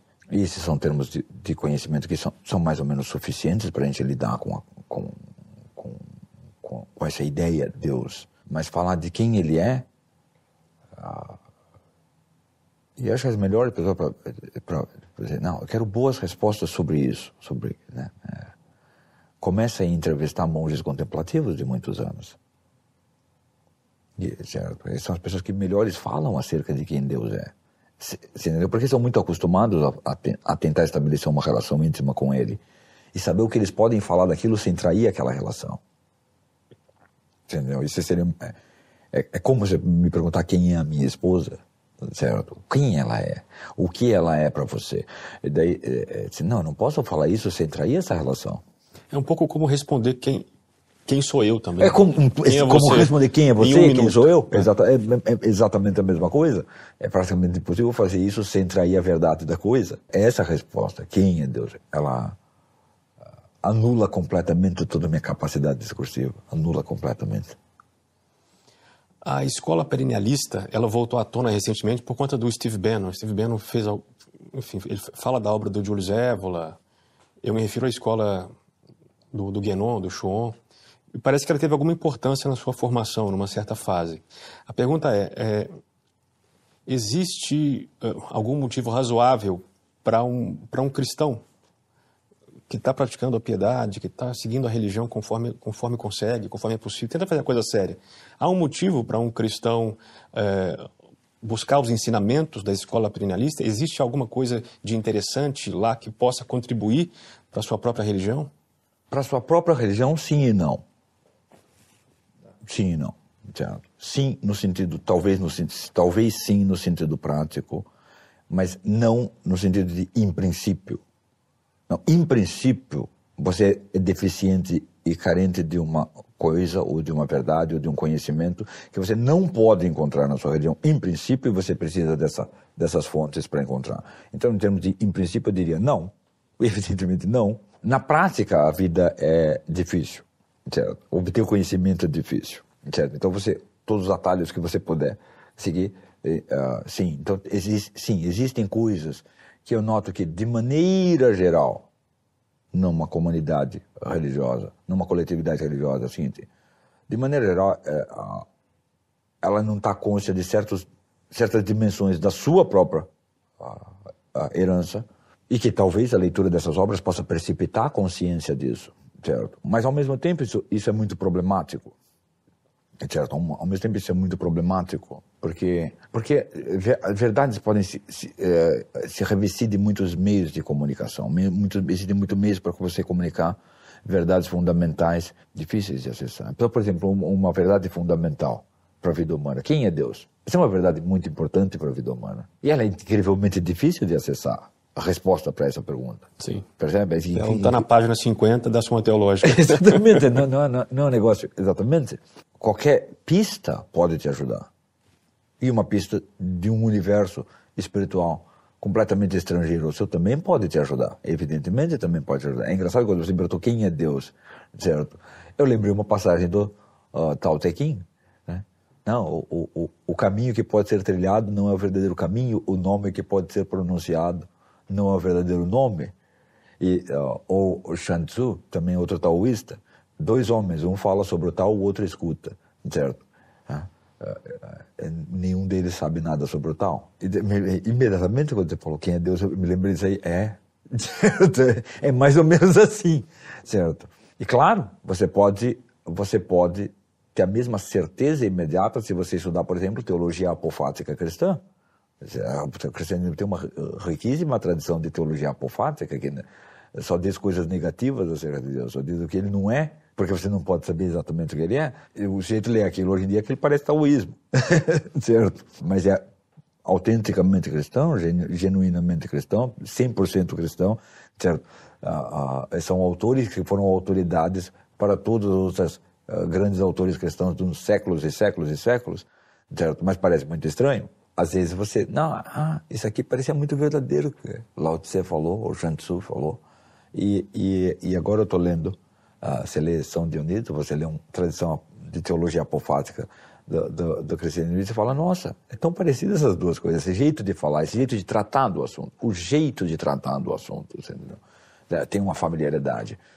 Uh, e você pode uh, ter descoberto isso porque você leu o Tao Te King e falou, nossa, é mesmo, a realidade mais profunda é algo da qual a gente não sabe falar. Às vezes, a camada em que você penetrou o cristianismo, a, camada de, sua camada de convívio com o cristianismo, não te permitiu chegar né, na teologia apofática. E existe um perigo, certo? Que a gente observa, muitas vezes a gente observa, uh, que é, você pode, dada a sua experiência de cristianismo, certo? E a sua leitura do Tao Te Ching fala, caramba, não tem nada comparável a isso no cristianismo. Isso gerou uma ambiguidade em você. E a ambiguidade é dizer, não tem nada de verdadeiro nessa maneira de tentar entender a realidade. Ou o cristianismo é deficiente de uma certa maneira fundamental de entender a realidade. E as duas coisas estariam erradas, entendeu? De repente, por causa da sua experiência, você está entre dois erros. Você entendeu? Porque é assim, a gente fala assim, não, sou cristão, ou sou muçulmano, ou sou judeu. Sim, mas o quanto você penetrou intelectualmente, existencialmente, moralmente no núcleo da sua religião. Quer dizer, o quanto você está realmente familiarizado com a profundidade dela. Aquele, aquele não é um universo imenso. Entendeu? Então você pode, não, eu aqui conheço os sermões aqui do padre, eu concordo com eles, eu li o catecismo, eu concordo com ele, entendeu? É. Uh, e, e, e, você nunca ouviu falar de, de, de um São Dionísio? De, você nunca ouviu falar de um monge estilita? Você não sabe o que é um monge estilita? Você, uh, você não sabe quem é São João do Deserto?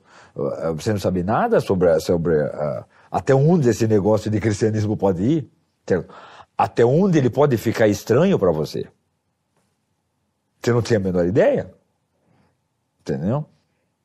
De até onde ele pode ficar estranho para você e, ao mesmo tempo, perfeitamente normal e familiar para pessoas como Santo Antão.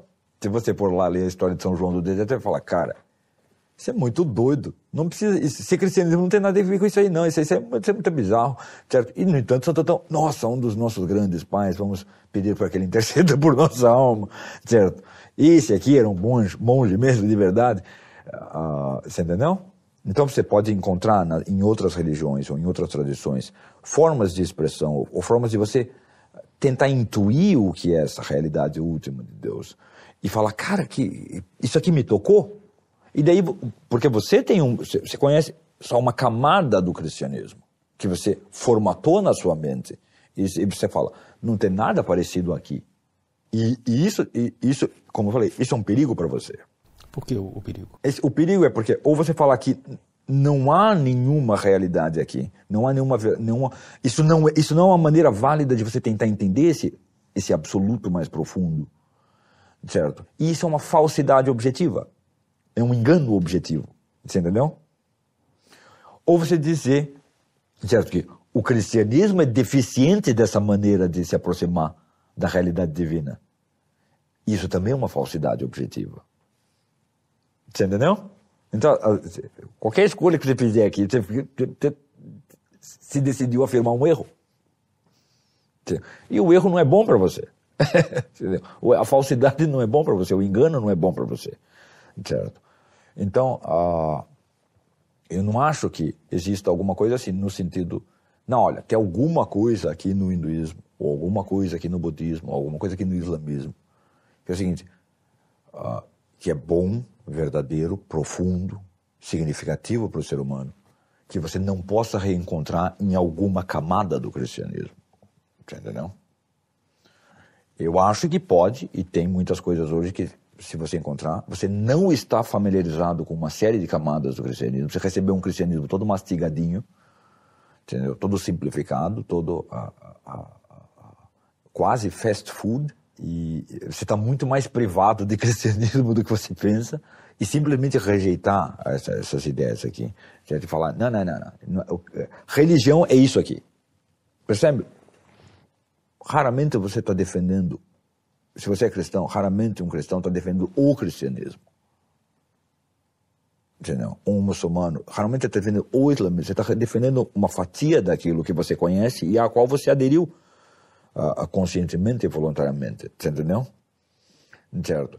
E o contraste, uh, uma coisa que assim, me é muito uh, incômoda é o, é o, contraste entre uma fatia de uma coisa e a fatia de outra, entendeu? E, e uma, a falsa polêmica entre uma fatia de uma coisa e uma fatia de outra. Entendeu? Isso é como você tentar avaliar, assim, vamos avaliar aqui a beleza de duas pessoas. Sim, mas você só pode levar em conta o dedão do pé das duas. Entendeu? Ou o dedão do pé de uma e a outra pessoa inteira. Desse, não, não me parece uma, uma coisa. Isso não me parece uma discussão séria. Você entendeu? Isso não me parece uma discussão séria, não, não, não, não tem interesse. Certo? Então, eu digo que há, um, há uma. A primeira coisa, se você pode aprender alguma coisa, alguma vantagem de aprender alguma coisa. Há no sentido de você, nessas obras do Chuon, do Guénon, do Lins, certo? Uh, uh, você pode aprender muitas coisas, muitas coisas, muitas coisas sobre vida espiritual, sobre a espiritualidade, sobre a sua alma, sobre a alma humana, sobre Deus, sobre o céu, sobre o julgamento depois da vida e da morte. você pode aprender muitas coisas, muitas, muitas, muitas coisas e, e até ficar com mais certeza delas, certo? Mas eu, eu vou dizer, você poderia ter aprendido exatamente as mesmas coisas no cristianismo se você tivesse se convencido de que isso que você tem ainda não é cristianismo e começasse a cavar no cristianismo e a circular nele, você entendeu? Você poderia perfeitamente ter aprendido ali com mais facilidade, com mais vantagem para você. Mas você não vai fazer isso. Você vai ficar na sua fatiazinha de conforto, você entendeu? E querer bancar de superior sobre o budista com essa fatiazinha. Entendeu? E isso eu acho vergonhoso a pessoa fazer. Eu acho vergonhoso, acho que é uma vergonha. Acho que ela, ela envergonha o cristianismo. Entendeu? Quando ela faz isso. Hã? Eu acho você precisa do budismo, do budismo, de alguma verdade do budismo, ou do, do, os livros do Marco Palles, para daí você. É, não. Circula nos mosteiros, leia os santos passos, leia, leia, leia todo o cristianismo que é estranho a você. Se você é cristão, leia, familiarize-se com todo o cristianismo que é estranho a você. Entenda, tem muito do cristianismo que é absolutamente estranho para você. Certo? E é 100% cristianismo. Só é estranho a você, talvez ao seu padre. Você entendeu? Não, não, isso aqui não. Não, não, não, não isso aqui é, é, é 100% dentro do negócio e até foi considerado de geração em geração pelas grandes autoridades, pelos grandes especialistas, como. Não, isso aqui é uma fonte de autoridade. Isso aqui é cristianismo exemplar. Entendeu? Isso é cristianismo exemplar. Certo? Isso aqui é um dos modelos de perfeição do negócio. Entendeu? E você olha e você acha aquilo muito estranho. Você entendeu?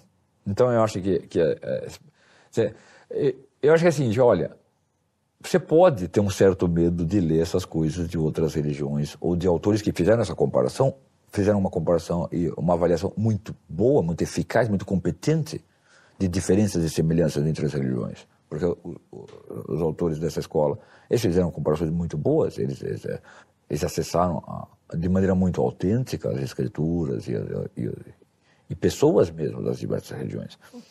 Certo? Uh, então, eu acho que não, você pode ter um certo medo de fazer isso.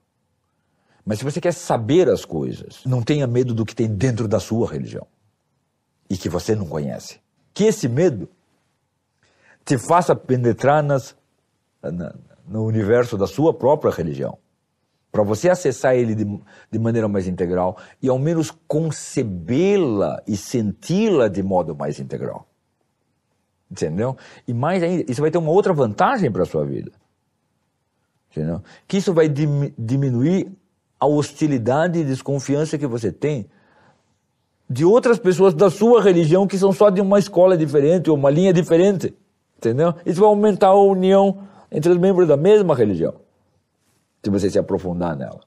Então, use, se você tem receio de ler esses autores, use esse receio para entrar na sua. Entendeu? Não para, não estou falando para você se, se apegar mais àquilo que já é a sua zona de familiaridade dentro da sua. Mas entra na sua porque a sua é um universo de, de, de, de, de mistério. Ele é um universo de mistério imenso e profundo, certo? Para o qual você está se fechando. Entendeu? Então você está chamando o pedacinho pelo nome da coisa inteira. Isso não é totalmente falso, não é injustificado totalmente, certo? Mas também não é totalmente verdadeiro. O que eu já vi de cristão da mesma denominação brigando um com o outro por mera ignorância do universo da sua religião. Por não saber, não, mas escuta, na sua religião existem modelos, muitos modelos diferenciados de perfeição. Tem muitos jeitos de ser perfeitamente cristão. Você entendeu? Muitos, muitos, muitos. Totalmente diferentes um do outro.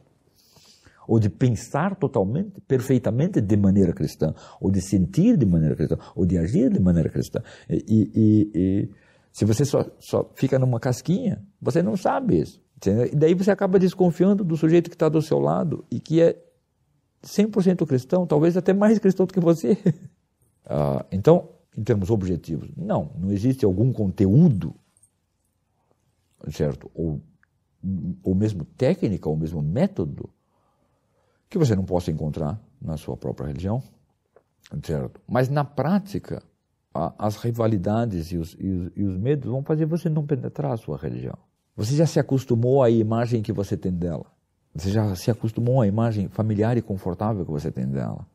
Certo? E você não quer ferir essa imagem entendeu? Por, pelo medo de perder a religião. Porque a, a sua imagem dela é, é, a sua ligação consciente com ela. Certo? Então, esse é um medo que pode ser justificado. Certo? Uh, mas ao mesmo tempo, como a gente falou, o medo é o maior inimigo da sua inteligência.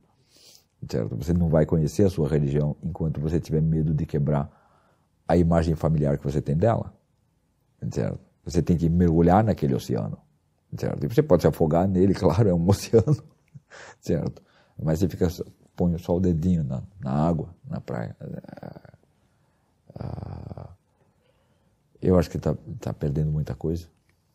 Quer dizer, por outro lado, se, se, por um lado, se a gente falou o que eu acho que essas obras não podem trazer, quer dizer, elas não podem trazer algo de fundamentalmente novo acerca de Deus, ou do homem, ou do universo, é, que o sujeito não pode achar, não pode achar cavando mais fundo no cristianismo.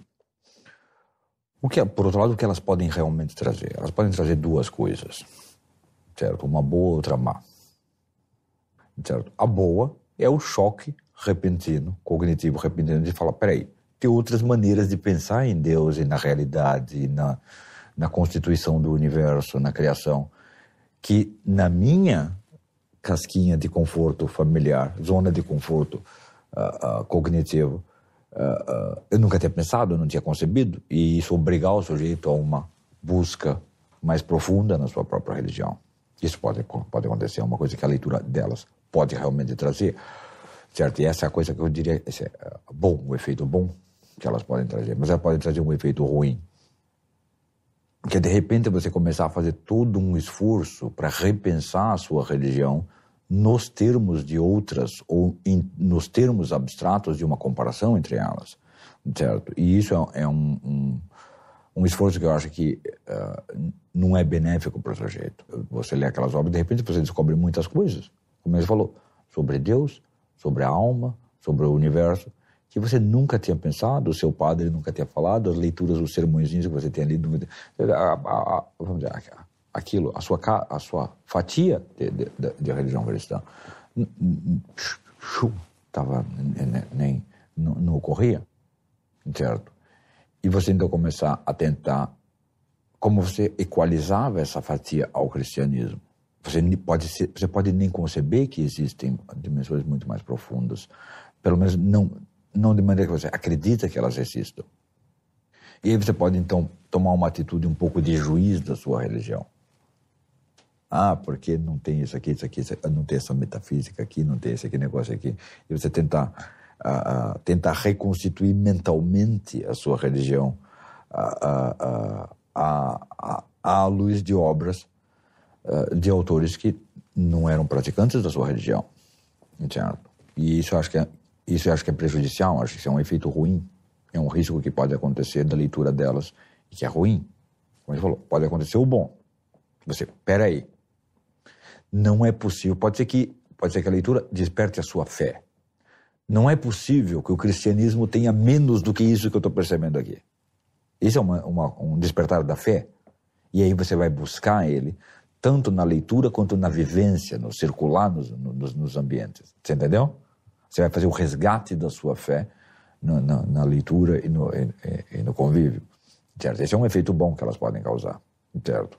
E o, o outro é redimensionamento ou re, releitura da sua fé à, à, à, luz da fé de outros. E esse não é bom. Esse não é bom porque esse é, é apenas, isso vai ser apenas uma contaminação da sua religião. Então pode trazer um efeito positivo um efeito negativo. E eu acho que ah, qual deles é o que eu acho que vai trazer? Depende da disposição subjetiva. Assim, se, se você, o que eu digo para você é o seguinte: se você é cristão, pode ter ilimitada fé na sua religião. Pode ter, tenha.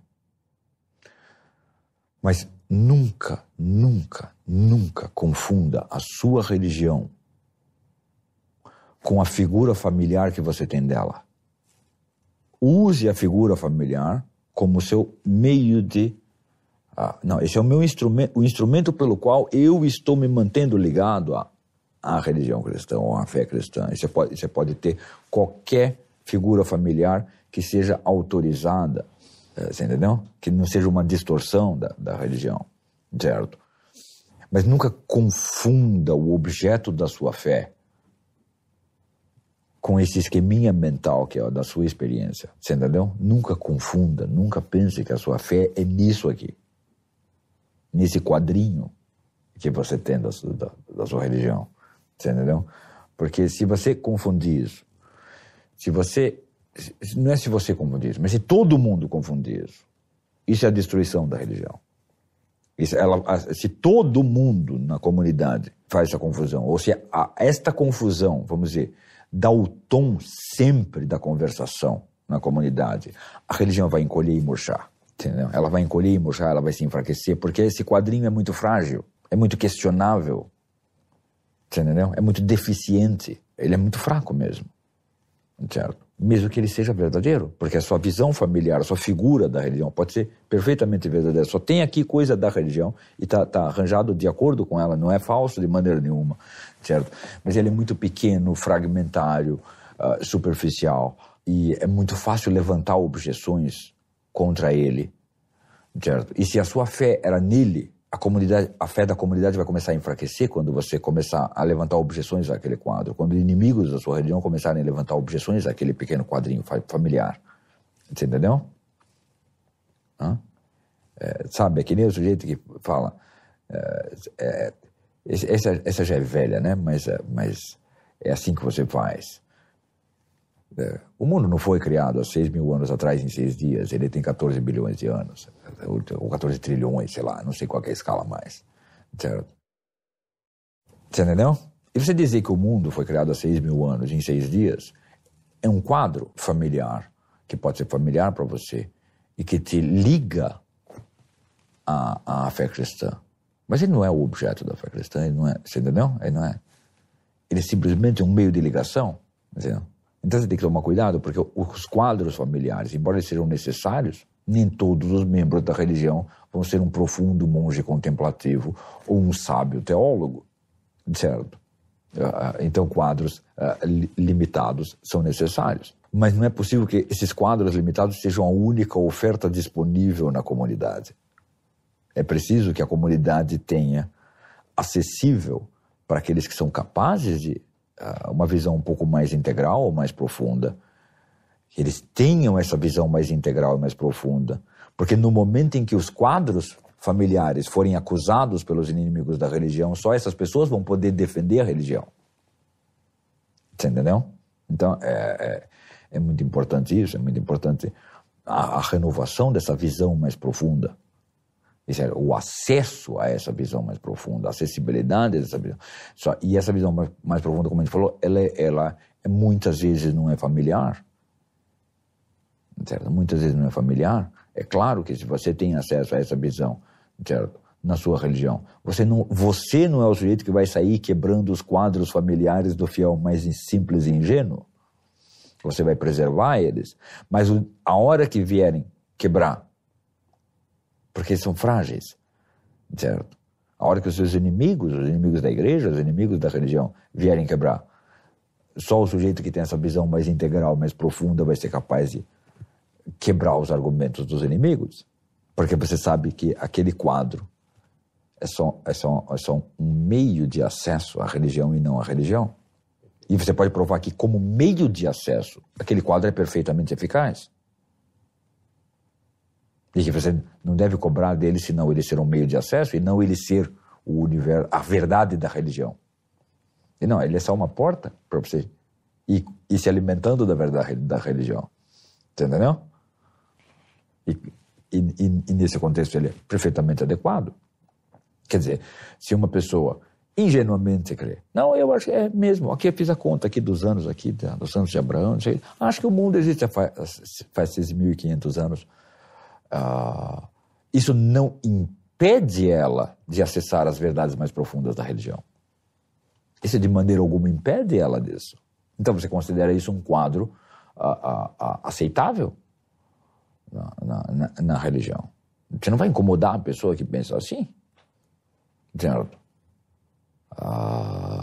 mas se só tem, se toda a imagem pública que a gente, se tu quiser, toda, toda conversação que a, a comunidade é capaz de evocar acerca da religião é a coleção de quadros familiares para que aquela comunidade saiba, uma hora vocês vão ser atacados de todos os lados e, e a sua comunidade não vai ter defesa, ela vai começar a encolher. Entendeu? Ela vai começar a encolher. Então, acho que é muito importante que pessoas, uh, uh, as pessoas tentem absorver de maneira mais profunda, penetrar mais profundamente. Como a gente falou, não somente do ponto de vista puramente intelectual, quer dizer, por meio da leitura e reflexão, como também vital, humano. Não, vai interagir, cara, vai, vai visitar os mosteiros, vai fazer amizade com monges e padres e ter manter correspondência com eles. Vai, você entendeu? Vai, vai formar essas relações. Você entendeu? Com o intuito de ter uma visão, até o ponto de que é o seguinte, olha, tudo ah, que faz parte da sua religião. Nada do que faz parte da sua religião é estranho para você. Entendeu? Até o ponto de nada do que faz parte da sua religião é estranho para você. E, e, se alguém vier para você e falar, ah, não, é, não, eu ouvi falar que no budismo tem essa coisa assim. É, então, pois é isso aí, sabe isso aí? É, tem, aqui é assim, assim, assim, a gente tem aqui. Porque se você sabe a sua religião, você vai ver que um monte de coisas, positividades que as pessoas alegam para as outras religiões, tem na sua também. Talvez até melhor. Então você vai fazer uma defesa, vamos dizer, mais, uh, mais cheia de estufo da sua religião. Então eu não acho que eles possam, possam, essas obras possam trazer nada de intrinsecamente uh, novo em termos de conteúdo uh, sobre Deus, sobre o homem, sobre a criação, sobre nossos destinos. mas eles podem trazer esse choque esse choque que obriga o sujeito o seguinte: não é possível que o cristianismo. Isso aí está parecendo muitas coisas, tem, parece que tem muitas coisas interessantes aí, estou aprendendo muitas coisas. Não é possível que o cristianismo não seja ele mesmo capaz de me ensinar isso. E isso é fé. Você entendeu? Ou seja, falar, não é possível. Se isso aqui é positivo, não é possível que o cristianismo não seja capaz de me transmitir. E isso é fé na religião cristã. E a partir dessa fé, você pode começar a procurar dentro da religião cristã aquilo. Entendeu? E o que Jesus Cristo falou?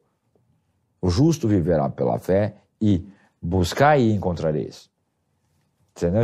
Então, se você partindo dessa fé começa a buscar dentro da sua comunidade, você vai encontrar. E eu sei que muitas pessoas têm o medo de que elas não vão encontrar.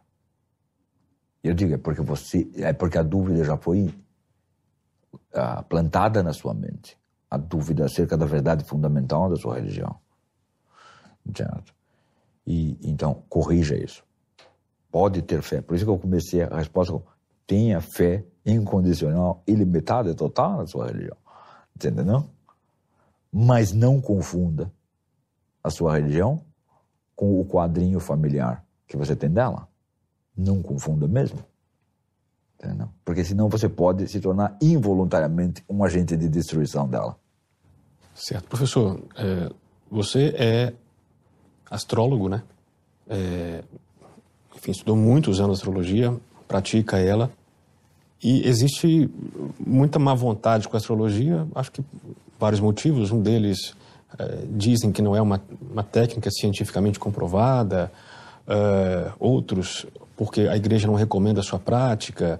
E, por outro lado, eu também vejo em pessoas que começam a estudar astrologia a tentativa de tentar explicar todo o universo humano por meio da simbologia astrológica. Né? A questão é, é onde a astrologia funciona? Tem muitos âmbitos em que ela funciona quando bem aplicada, certo? Uh, o negócio é que não existe uma astrologia, existem inúmeras astrologias. Dizer, uma coisa é assim, simbolismo astrológico, ou teoria astrológica, outra coisa é técnica astrológica, certo? Quando você fala de astrologia, certo? Tem poucas astrologias no sentido, vamos dizer, teorético ou, ou simbólico, tem poucos esquemas simbólicos. Então, até a astrologia tropical, ocidental, que, que, eh, que os gregos herdaram, certo? Ah, e que chegou a nós ah, por meio deles. Existe a, a, a, sideral, que é um pouco parecida com ela. Existe a, a, a, vamos dizer, a astrologia, sistema simbólico astrológico numerológico dos chineses, que é um zodíaco, outro zodíaco diferente. Então tem alguns esquemas, sistemas simbólicos astrológicos, tem poucos, se você, uma meia dúzia que você pode estudar. Mas astrologias no sentido estrito, quer dizer, aplicações desse simbolismo mais ou menos sistemáticas para fazer algum diagnóstico de algo que vai acontecer no nosso mundo. Aí tem várias astrologias, porque se tem uma astrologia assim, tem um cara que estudou, estudou, estudou, estudou, e agora ele sabe o seguinte, ele sabe te aconselhar acerca do que plantar, você vai plantar, assim, o que, que vai dar mais, o que, que vai dar menos. E isso é uma, uma astrologia, entendeu? Que aquele cara conhece. E que assim, não, é, você, você pode passar 20 anos estudando astrologia e não aprender nada a respeito daquilo. Nada. Então tem várias astrologias, tem várias astrologias médicas, várias astrologias aplicadas à agricultura, algumas astrologias psicológicas. Então, essas diversas técnicas podem se aplicar a vários campos, certo? Mas quando o sujeito fala assim, ah, esse sujeito é um astrólogo, ele sabe todas essas técnicas e aplicar em todos os campos, de jeito nenhum. É impossível que ele saiba tudo isso aí, por um motivo muito simples. A astrologia não é uma técnica autônoma e independente, certo? Ela é uma técnica companheira de alguma outra técnica não astrológica. Entendeu? Então, se você não, você sabe os mecanismos e as técnicas da agricultura. Essa é uma técnica humana, certo? É um conhecimento humano, certo? E sabe uma técnica astrológica que te permite aplicar o simbolismo astrológico a esta outra técnica que você também conhece. Quando você tem essas duas coisas, a astrologia é eficaz? ela é eficaz para resolver algumas questões que são imponderáveis do ponto de vista dessa técnica já conhecida. Entende? Quer dizer, então, por meio da, das técnicas e do conhecimento de, da, da, agricultura, você pode saber o que, que dá para plantar num lugar, o que, que não dá, o que, que você precisa pôr para conseguir plantar ou não conseguir, não é isso? E você vai fazendo, julgando, julgando, fazendo avaliações e julgando segundo essa técnica, até que chega uma hora, tem um juízo que é indiferente. Quer dizer, olha, isso aqui não sabemos pela técnica, é indecidível pela técnica né, da agronomia se isso aqui vai dar certo ou vai dar errado. Mas nós temos aqui alguns motivos importantes pelos quais a gente tem que ou apostar que vai dar certo ou apostar que vai dar errado, porque na vida é assim. Não é só você, não, você nem sempre tem a escolha de só apostar no que você sabe, você tem que apostar num negócio que você não sabe. Certo. Foi isso que Tales de Mileto fez lá atrás, né? Ou seja, foi, foi exatamente previu isso. que uma plantação de azeitonas ali seria bem sucedida, comprou todos os instrumentos. Exa exatamente, esse que é, que é, que é a história, a, a, o conto ali, certo? E aí, quando não, a coisa não pode ser decidida pela, a, pela técnica, se você tem uma técnica, vamos dizer, uma astroagronomia, é uma técnica de comparação, elaborada de comparação entre o simbolismo astrológico e a, a, a técnica da agronomia. A, a astro, essa técnica pode te ajudar a desempatar o juízo. E dizer, olha, neste ano, pela técnica é impossível você saber qual dos dois vai dar certo. Neste ano é mais provável dar certo este aqui. Você entendeu? Então, ela, ela, ela te permite essa, vamos dizer, essa, essa aproximação mais fina em relação à realidade concreta, certo? Quando, ou, quando o conhecimento da própria coisa ah, te leva a um imponderável. Percebe? É, vamos dizer, esse, esse é o, esse, essa é a zona de, uh, uh, operacional da astrologia. Essa é a zona operacional dela, certo? Uh, nessa zona, o sujeito que se aplicou a conhecer uma coisa desse, desse tipo, então, não, o sujeito estudou, estudou medicina e aprendeu, não, como agora tem uma astromedicina aqui, quer dizer, meu juízo geral é feito pela técnica da medicina, não pela técnica astrológica. Meu juízo geral do que está acontecendo com esse paciente é dado pela técnica da medicina. Mas em algum momento, a técnica da medicina vai me colocar numa situação imponderável. Se você tem uma astromedicina, ela te ajuda a acertar melhor nestes casos imponderáveis. Você entendeu? Então, nessa hora, ela, ela auxilia.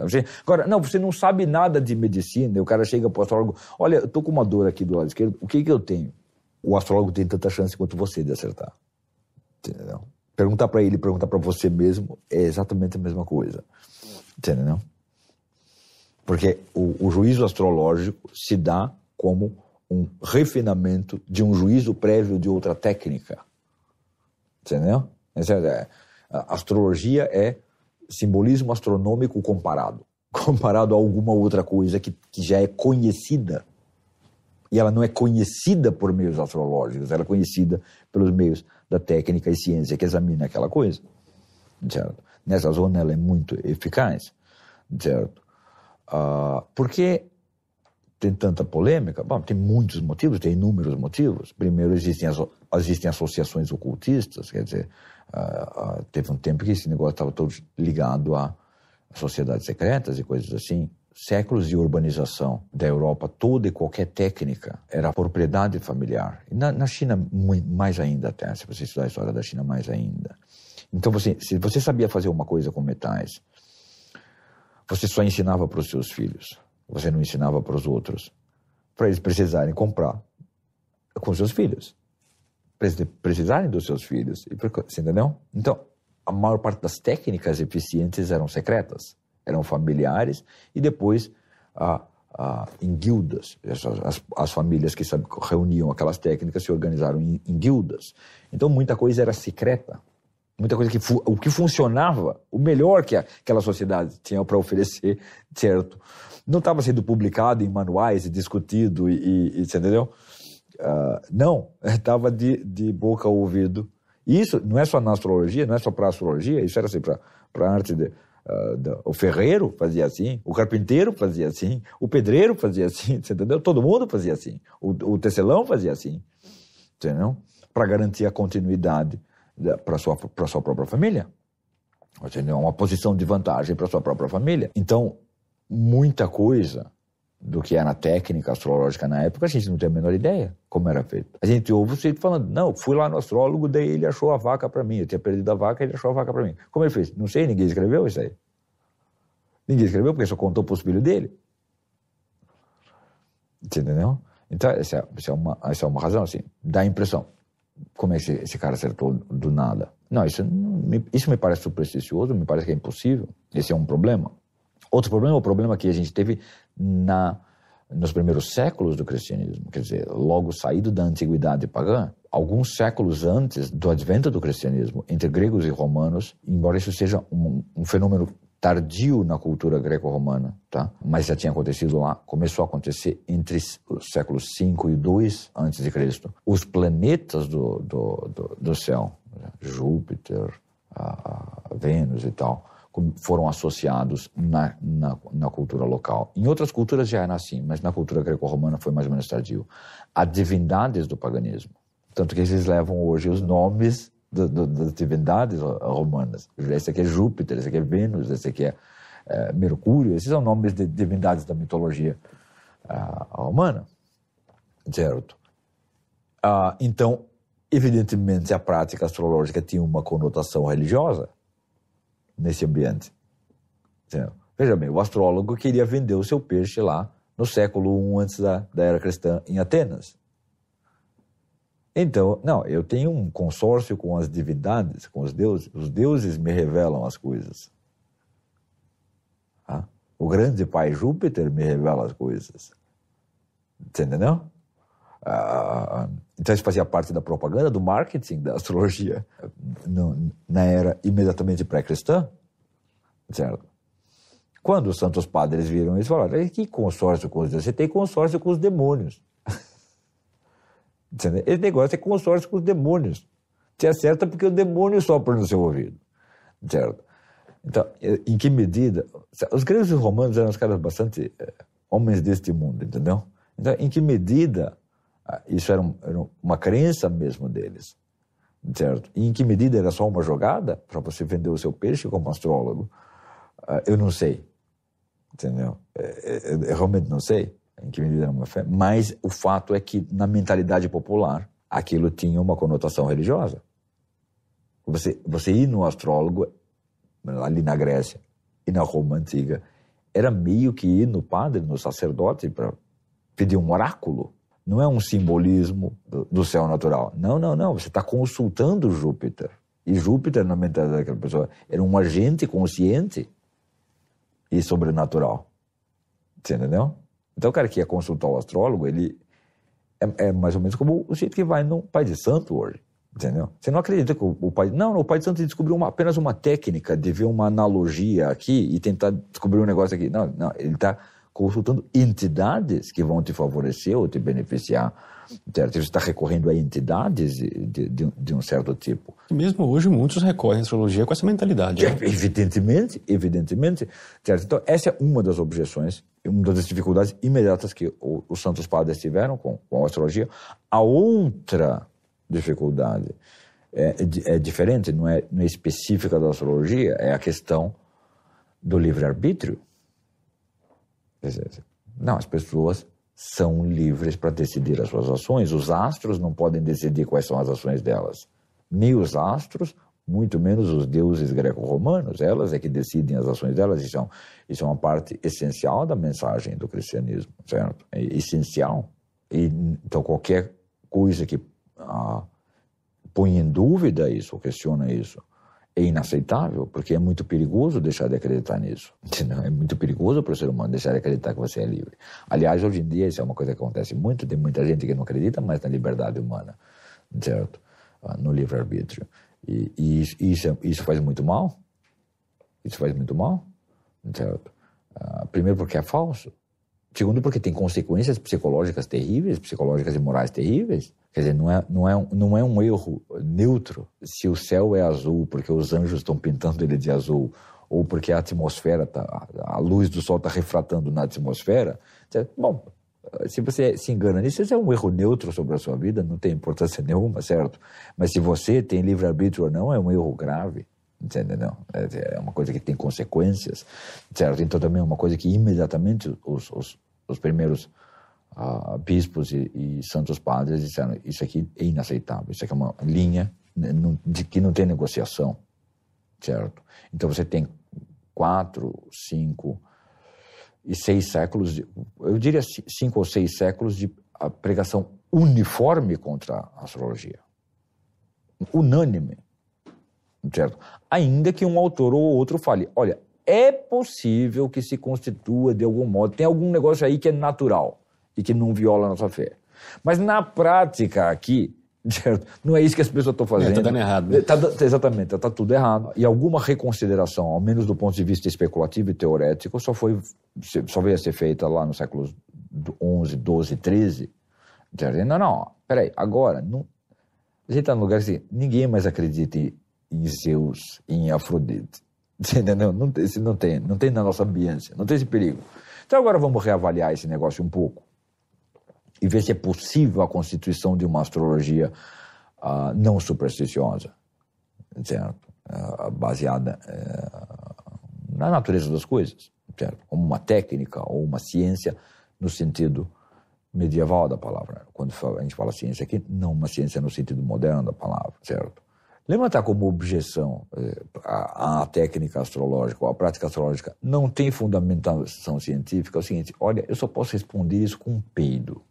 Entendeu? Isso, isso é uma objeção que não tem respeitabilidade nenhuma. Ai, não tem comprovação científica. Olha, você não tem comprovação científica de que você é um você. Você entendeu? Então, não mexa paciência. Não, isso, isso, isso é objeção imbecil. Isso é objeção imbecil. Certo? Objeções eh, filosóficas, morais e religiosas, essa sim, eu, eh, se a pessoa fala para mim, eu falo, ah, não, isso a gente tem que, você tem que levar muito em conta, você tem que levar muito em conta, porque se é possível a constituição de uma boa astrologia, certo, natural e, e, e não supersticiosa, é inegável a existência de uma astrologia supersticiosa. você entendeu? Essa, essa aí já existe, certo? É. E muitas vezes os astrólogos simplesmente jogaram o jogo dos seus, segundo os seus interesses, não fizeram muito esforço para uh, todo o esforço, eu acho que seria necessário para di diferenciar uma coisa da outra. No seu curso sobre o pão, você sugeriu aos alunos que buscassem frequentar uma missa rezada conforme o missal, sem sacrilégio, aquilo que você chama de trigo limpo. Alguns alunos relatam uma dificuldade de seguir essa sugestão. Por quê? Porque eles começam a classificar, então, a liturgia praticada nessa ou naquela paróquia e terminam por desenvolver uma certa indisposição pessoal, uma má vontade em relação ao padre, à equipe da liturgia. Então, eh, quando se afastam então desse desse grupo, buscando uma outra paróquia, eles percebem que acabaram fazendo um juízo moral negativo dessas pessoas que eles deixaram para trás e percebem então, no fim das contas, que isso também não é legal. Enfim, ficam ali entre uma coisa e outra, vivendo uma espécie de dilema moral que consiste em ou buscar o trigo limpo e tentar debelar esse sentimento ruim que surgiu ali, que aflorou, ou por outro lado, continuar na mesma comunidade, participando da mesma missa com as mesmas pessoas, contando que o sacramento seja válido. O que, que você pensa disso? Parece que há uma dificuldade aí, né? Sim, é evidente que há uma dificuldade. Mas primeiro deixa eu deixar uma coisa clara. Quando eu digo trigo limpo, não estou querendo dizer missa válida. Não é, não é, não é disso que eu estou falando. Eu estou falando trigo limpo é o seguinte: a missa válida em que não há sacrilégio. Quer dizer, sabe, a doutrina da igreja é um negócio articulado e complexo. Quer dizer, o sacrilégio não invalida sempre a missa. É não, não. Uma coisa tem nada a ver com a outra. Sacrilégio, presta atenção. Sacrilégio é irreverência diante de coisa, pessoa ou lugar santo. Entendeu? Essa é a definição do direito canônico irreverência. A coisa, pessoa ou lugar santo exige comportamento reverente. Você entendeu? Ah. E o sacrilégio, quando a consagração, quando o sacramento foi, é válido, é considerado o maior sacrilégio na igreja. Porque está diante de uma coisa, pessoa e lugar santo ao mesmo tempo o sacrilégio que você cometeu num lugar que a missa não foi válida, que não teve consagração real, é menos grave. Menor peso. Sim, ele, é, é isso é doutrina da Igreja Católica, pô. E o sacrilégio é considerado, de maneira geral, das coisas que você pode correr o risco de fazer, uma das coisas mais perigosas para o destino da sua alma. Uma das coisas mais, sabe, essas coisas que eu estou falando é o seguinte, como eu falei, essas, isso soa estranho para a pessoa porque a pessoa não tem familiaridade com a religião cristã. Não tem, ela, não, ela não, não, sabe o que significa sacrifício da missa, não sabe o que significa irreverência diante de coisa, lugar ou pessoa santa. Isso é tudo pura ignorância. Você sabe quantos santos bateram e cuspiram nas pessoas para não tratarem a missa do jeito que as pessoas tratam? Por que, que eles fizeram isso? Porque se você fizer isso, você morre, você morre espiritualmente, você vai ser destruído. Entendeu? Quem quer cometer sacrilégio não está nem aí com a sua religião. Não está nem aí com, a, com, o sacrifício de Jesus Cristo. Não acredita que teve o sacrifício de Jesus Cristo ali no lugar que você está na igreja. Não acredita que um inocente está morrendo ali. Não acredita nisso. Você não acredita na religião cristã. E quer jogar a culpa em mim? Pronto. Para aquele que entendeu essa importância e está nesse dilema, assim, porque é um dilema, como eu disse, real e você reconheceu que ele é real. Não, eu. Então, não julgue ninguém. Não julgue ninguém. Sabe por que não julgue ninguém? Porque é o seguinte: presta atenção. O padre não é um ser divino que chegou ali na igreja e ele manda despoticamente como vai fazer as coisas. É claro, tem regras, tem que seguir. Uma, é. Existia uma comunidade consolidada e existente ali. Ele não pode chegar e bater em todo mundo. Entendeu? Então, às vezes, ele vai ter que negociar três, cinco, dez anos para aquela comunidade parar de fazer sacrilégio. Às vezes ele sabe perfeitamente que é sacrilégio que aquela comunidade está fazendo. Mas às vezes vai demorar 10 anos para ele mudar aquilo. Você entendeu? A responsabilidade dele é tentar salvar aquelas almas. E ele não pode salvar aquelas almas falando para elas não irem mais ali. Então, faz parte do ofício dele. Esse, é, é o dever essencial do ofício dele é o seguinte: aguenta os caras e vai. Não, persuadir um, outro Entendeu? Agora a gente tirou o birimbau da missa, entendeu? Mas ainda tem o violão, entendeu? É, você entendeu? Eu conheci muitos padres nessa situação. Daí você chegou lá, tem violão? Ah, este padre. Não, isso aí é você que é um imbecil e que está julgando as coisas. Por quê? Porque não conhece a sua religião. Porque não sabe como funciona o ofício sacerdotal. Porque você não tem amigos padres, bons padres, você não tem familiaridade com eles. É você que não conhece a coisa e está julgando os outros. Eu não. E às, e às vezes, às vezes ele está no lugar seguinte. Daí é o seguinte, quando ele estava começando a obter algum bom fruto, o bispo manda ele para outro lugar e põe um padre lá que desfaz tudo que ele fez. É. Você entendeu? Então não é um negócio simples de mudar essas coisas coletivamente, e por isso você não aponta dedo para ninguém. Entendeu? Você faz um julgamento. O que, que eu devo fazer? O que, que eu devo fazer? Entendeu? Mas todo mundo é vagabundo e que é o seguinte: se eu fiz um esforço, esse que é o negócio, entendeu? Do humano. Eu fiz um esforço e eu quero ser aplaudido. Eu fiz um esforcinho de procurar uma missa que não tem sacrilégio, então eu quero ser aplaudido. E o único que deve ser aplaudido é apontar o dedo para como são canalhas os que cometem o sacrilégio. Você entendeu? Vocês querem, vocês querem essa recompensa? O que, vocês falam? Vocês querem recompensa nesse mundo? Você quer receber um aplauso? Parabéns, você é bonito, você não vai no sacrilégio. É isso que você quer. Não foi isso que eu falei para você fazer. Não jogue em mim a maldade que está oculta em você.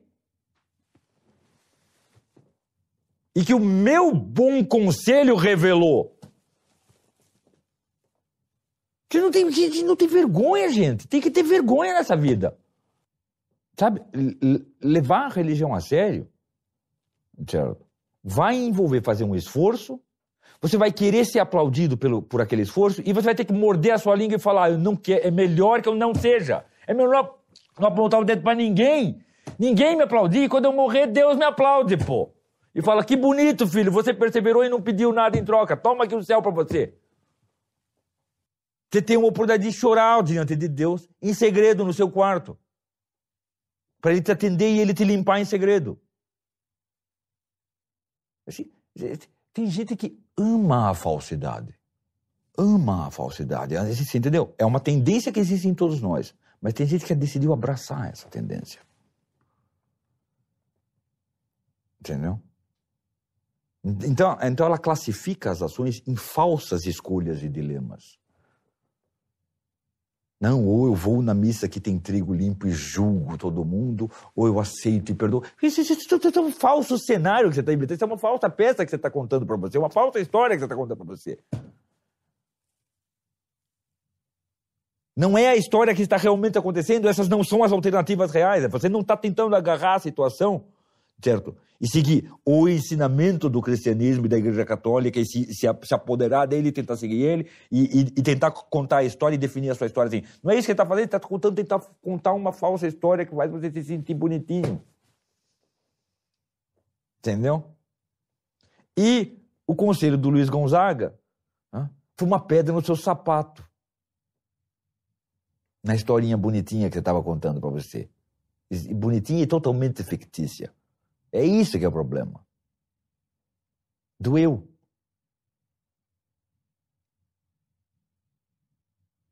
Entra na sua religião, toma posse dela, e você vai ver que ela é que te ensina isso.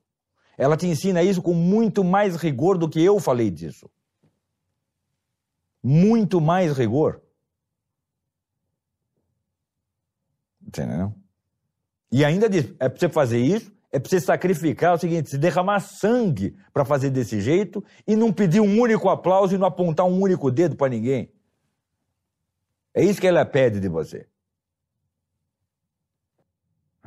Agora, o jeito me pergunta, e quer que eu responda desonestamente para ele se sentir bem? Ele chega para mim, ah, eu quero ser um bom católico e, e, e, e me, me, responde aí o que, que eu faço para senhora. E, e, você quer que eu responda desonestamente para você se sentir bem? Você não precisa de mim para isso. Está cheio de pessoas aí que querem te responder desonestamente. Vai procurar outra pessoa. Entendeu? Nunca mais venha me perguntar nada, vem perguntar para essas que te agradam. Você entendeu? Você é livre. Graças a Deus. Você não está obrigado a vir perguntar para mim. Vai perguntar para outro. Pessoa, numa aula antiga sua, você disse que numa época da vida, um ano, um ano e pouco, não lembro quanto tempo, você estava com três livros e eram os livros que você lia. Eu não lembro exatamente os três, se não me engano, era o livro da vida de Santa Teresa, eram as Confissões, se não me engano, e, e também, se não me engano, eram as Enéadas de Plotino, alguma das Enéadas, assim. Fora essa referência, eu não, não sei nenhuma referência de leitura suas, assim, seus, seus hábitos de leitura. Eu queria entender um pouquinho, assim, hoje, como é que você busca... Como você lê, busca referência? Você tem um plano de leituras ou vai lendo o que gera interesse? Como é que funciona isso? Não, eu só, só faço um plano de leituras quando eu, a, o assunto já se avolumou na minha mente de maneira que não, eu quero entender esse assunto de maneira mais global. Normalmente não. Normalmente eu tenho perguntas isoladas, certo? E aí o que eu tento fazer é isso. Não, tenta ver um pouco a história daquela pergunta e ver quando essa pergunta foi primeiro respondida uh, uh, ou formulada do, do jeito que você está formulando certo? Uh, e, te, e, tenta começar dali. Tenta começar dali, certo? Não porque necessariamente as, as, melhores respostas são quando a pergunta surgiu, mas porque ali existe um esforço muito grande de, de tentar esclarecer os termos da dúvida, os termos da questão, se, se, se, o, o, o que você realmente está perguntando. E, e, não foi as confissões, era o, o a, a, comentário ao Sermão da Montanha que eu tinha. Hum, tá. certo? E, em outra ocasião, o A Doutrina Cristã, livro que eu li, reli, treli uh, por anos e anos. Esse cara quer me dizer, não, não, porque eu estou nesse dilema. Mas você que mentira, rapaz, vocês não sabem o que é essa religião. Vocês não têm a menor ideia do que é essa religião. Então, normalmente eu não tenho um programa de leituras, porque é muito raro que eu tenha globalmente algum assunto que eu queira dominar. Globalmente, não, eu quero agora estudar simbolismo globalmente. Então, eu quero, deixa eu pegar essa disciplina é, sobre diversos aspectos, em diversos contextos históricos. É muito raro, certo? Normalmente eu, eu vou partindo de perguntas assim pontuais. E eu me lembro, por exemplo, de ter uma pergunta na adolescência, que é, olha, se você, se você é um, tem corpo e alma, como é que uma coisa atua na outra? Corpo e alma são duas coisas muito diferentes, certo? pelo menos na nossa imaginação. Como essas duas coisas atuam? Certo? Essa é uma questão interessante para mim. Certo?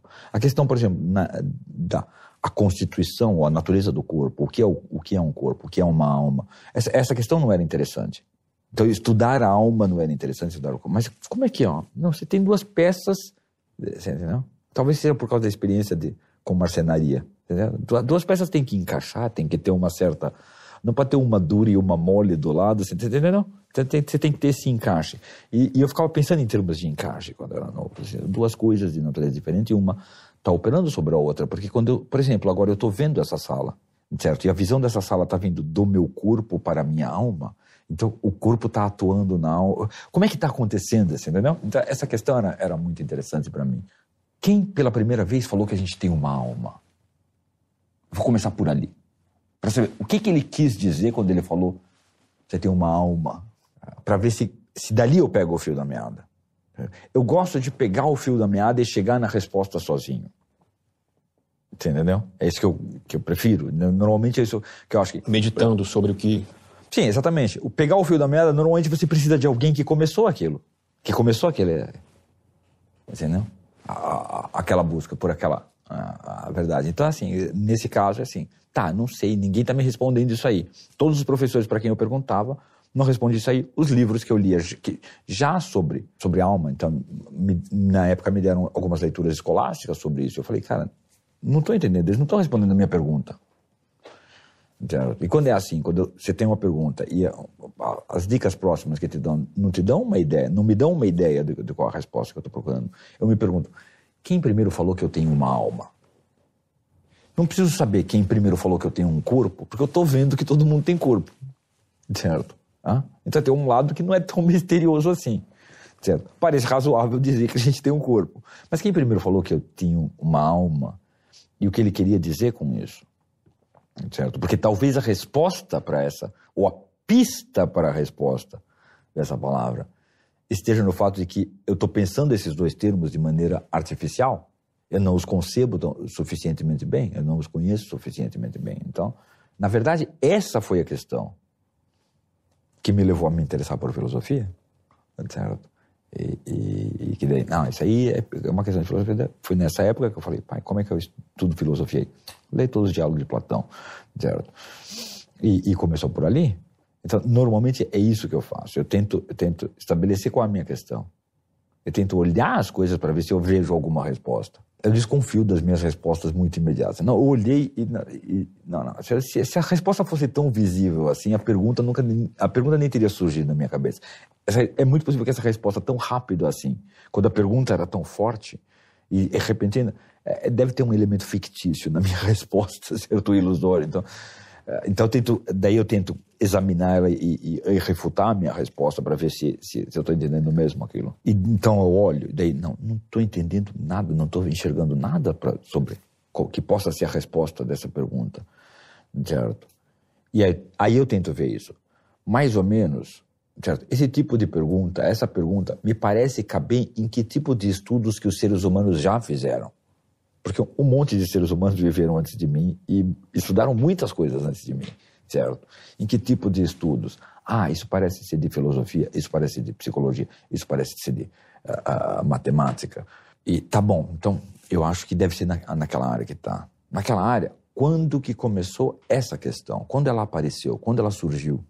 ou se é uma área que me é totalmente estranha, como era a de filosofia nessa época.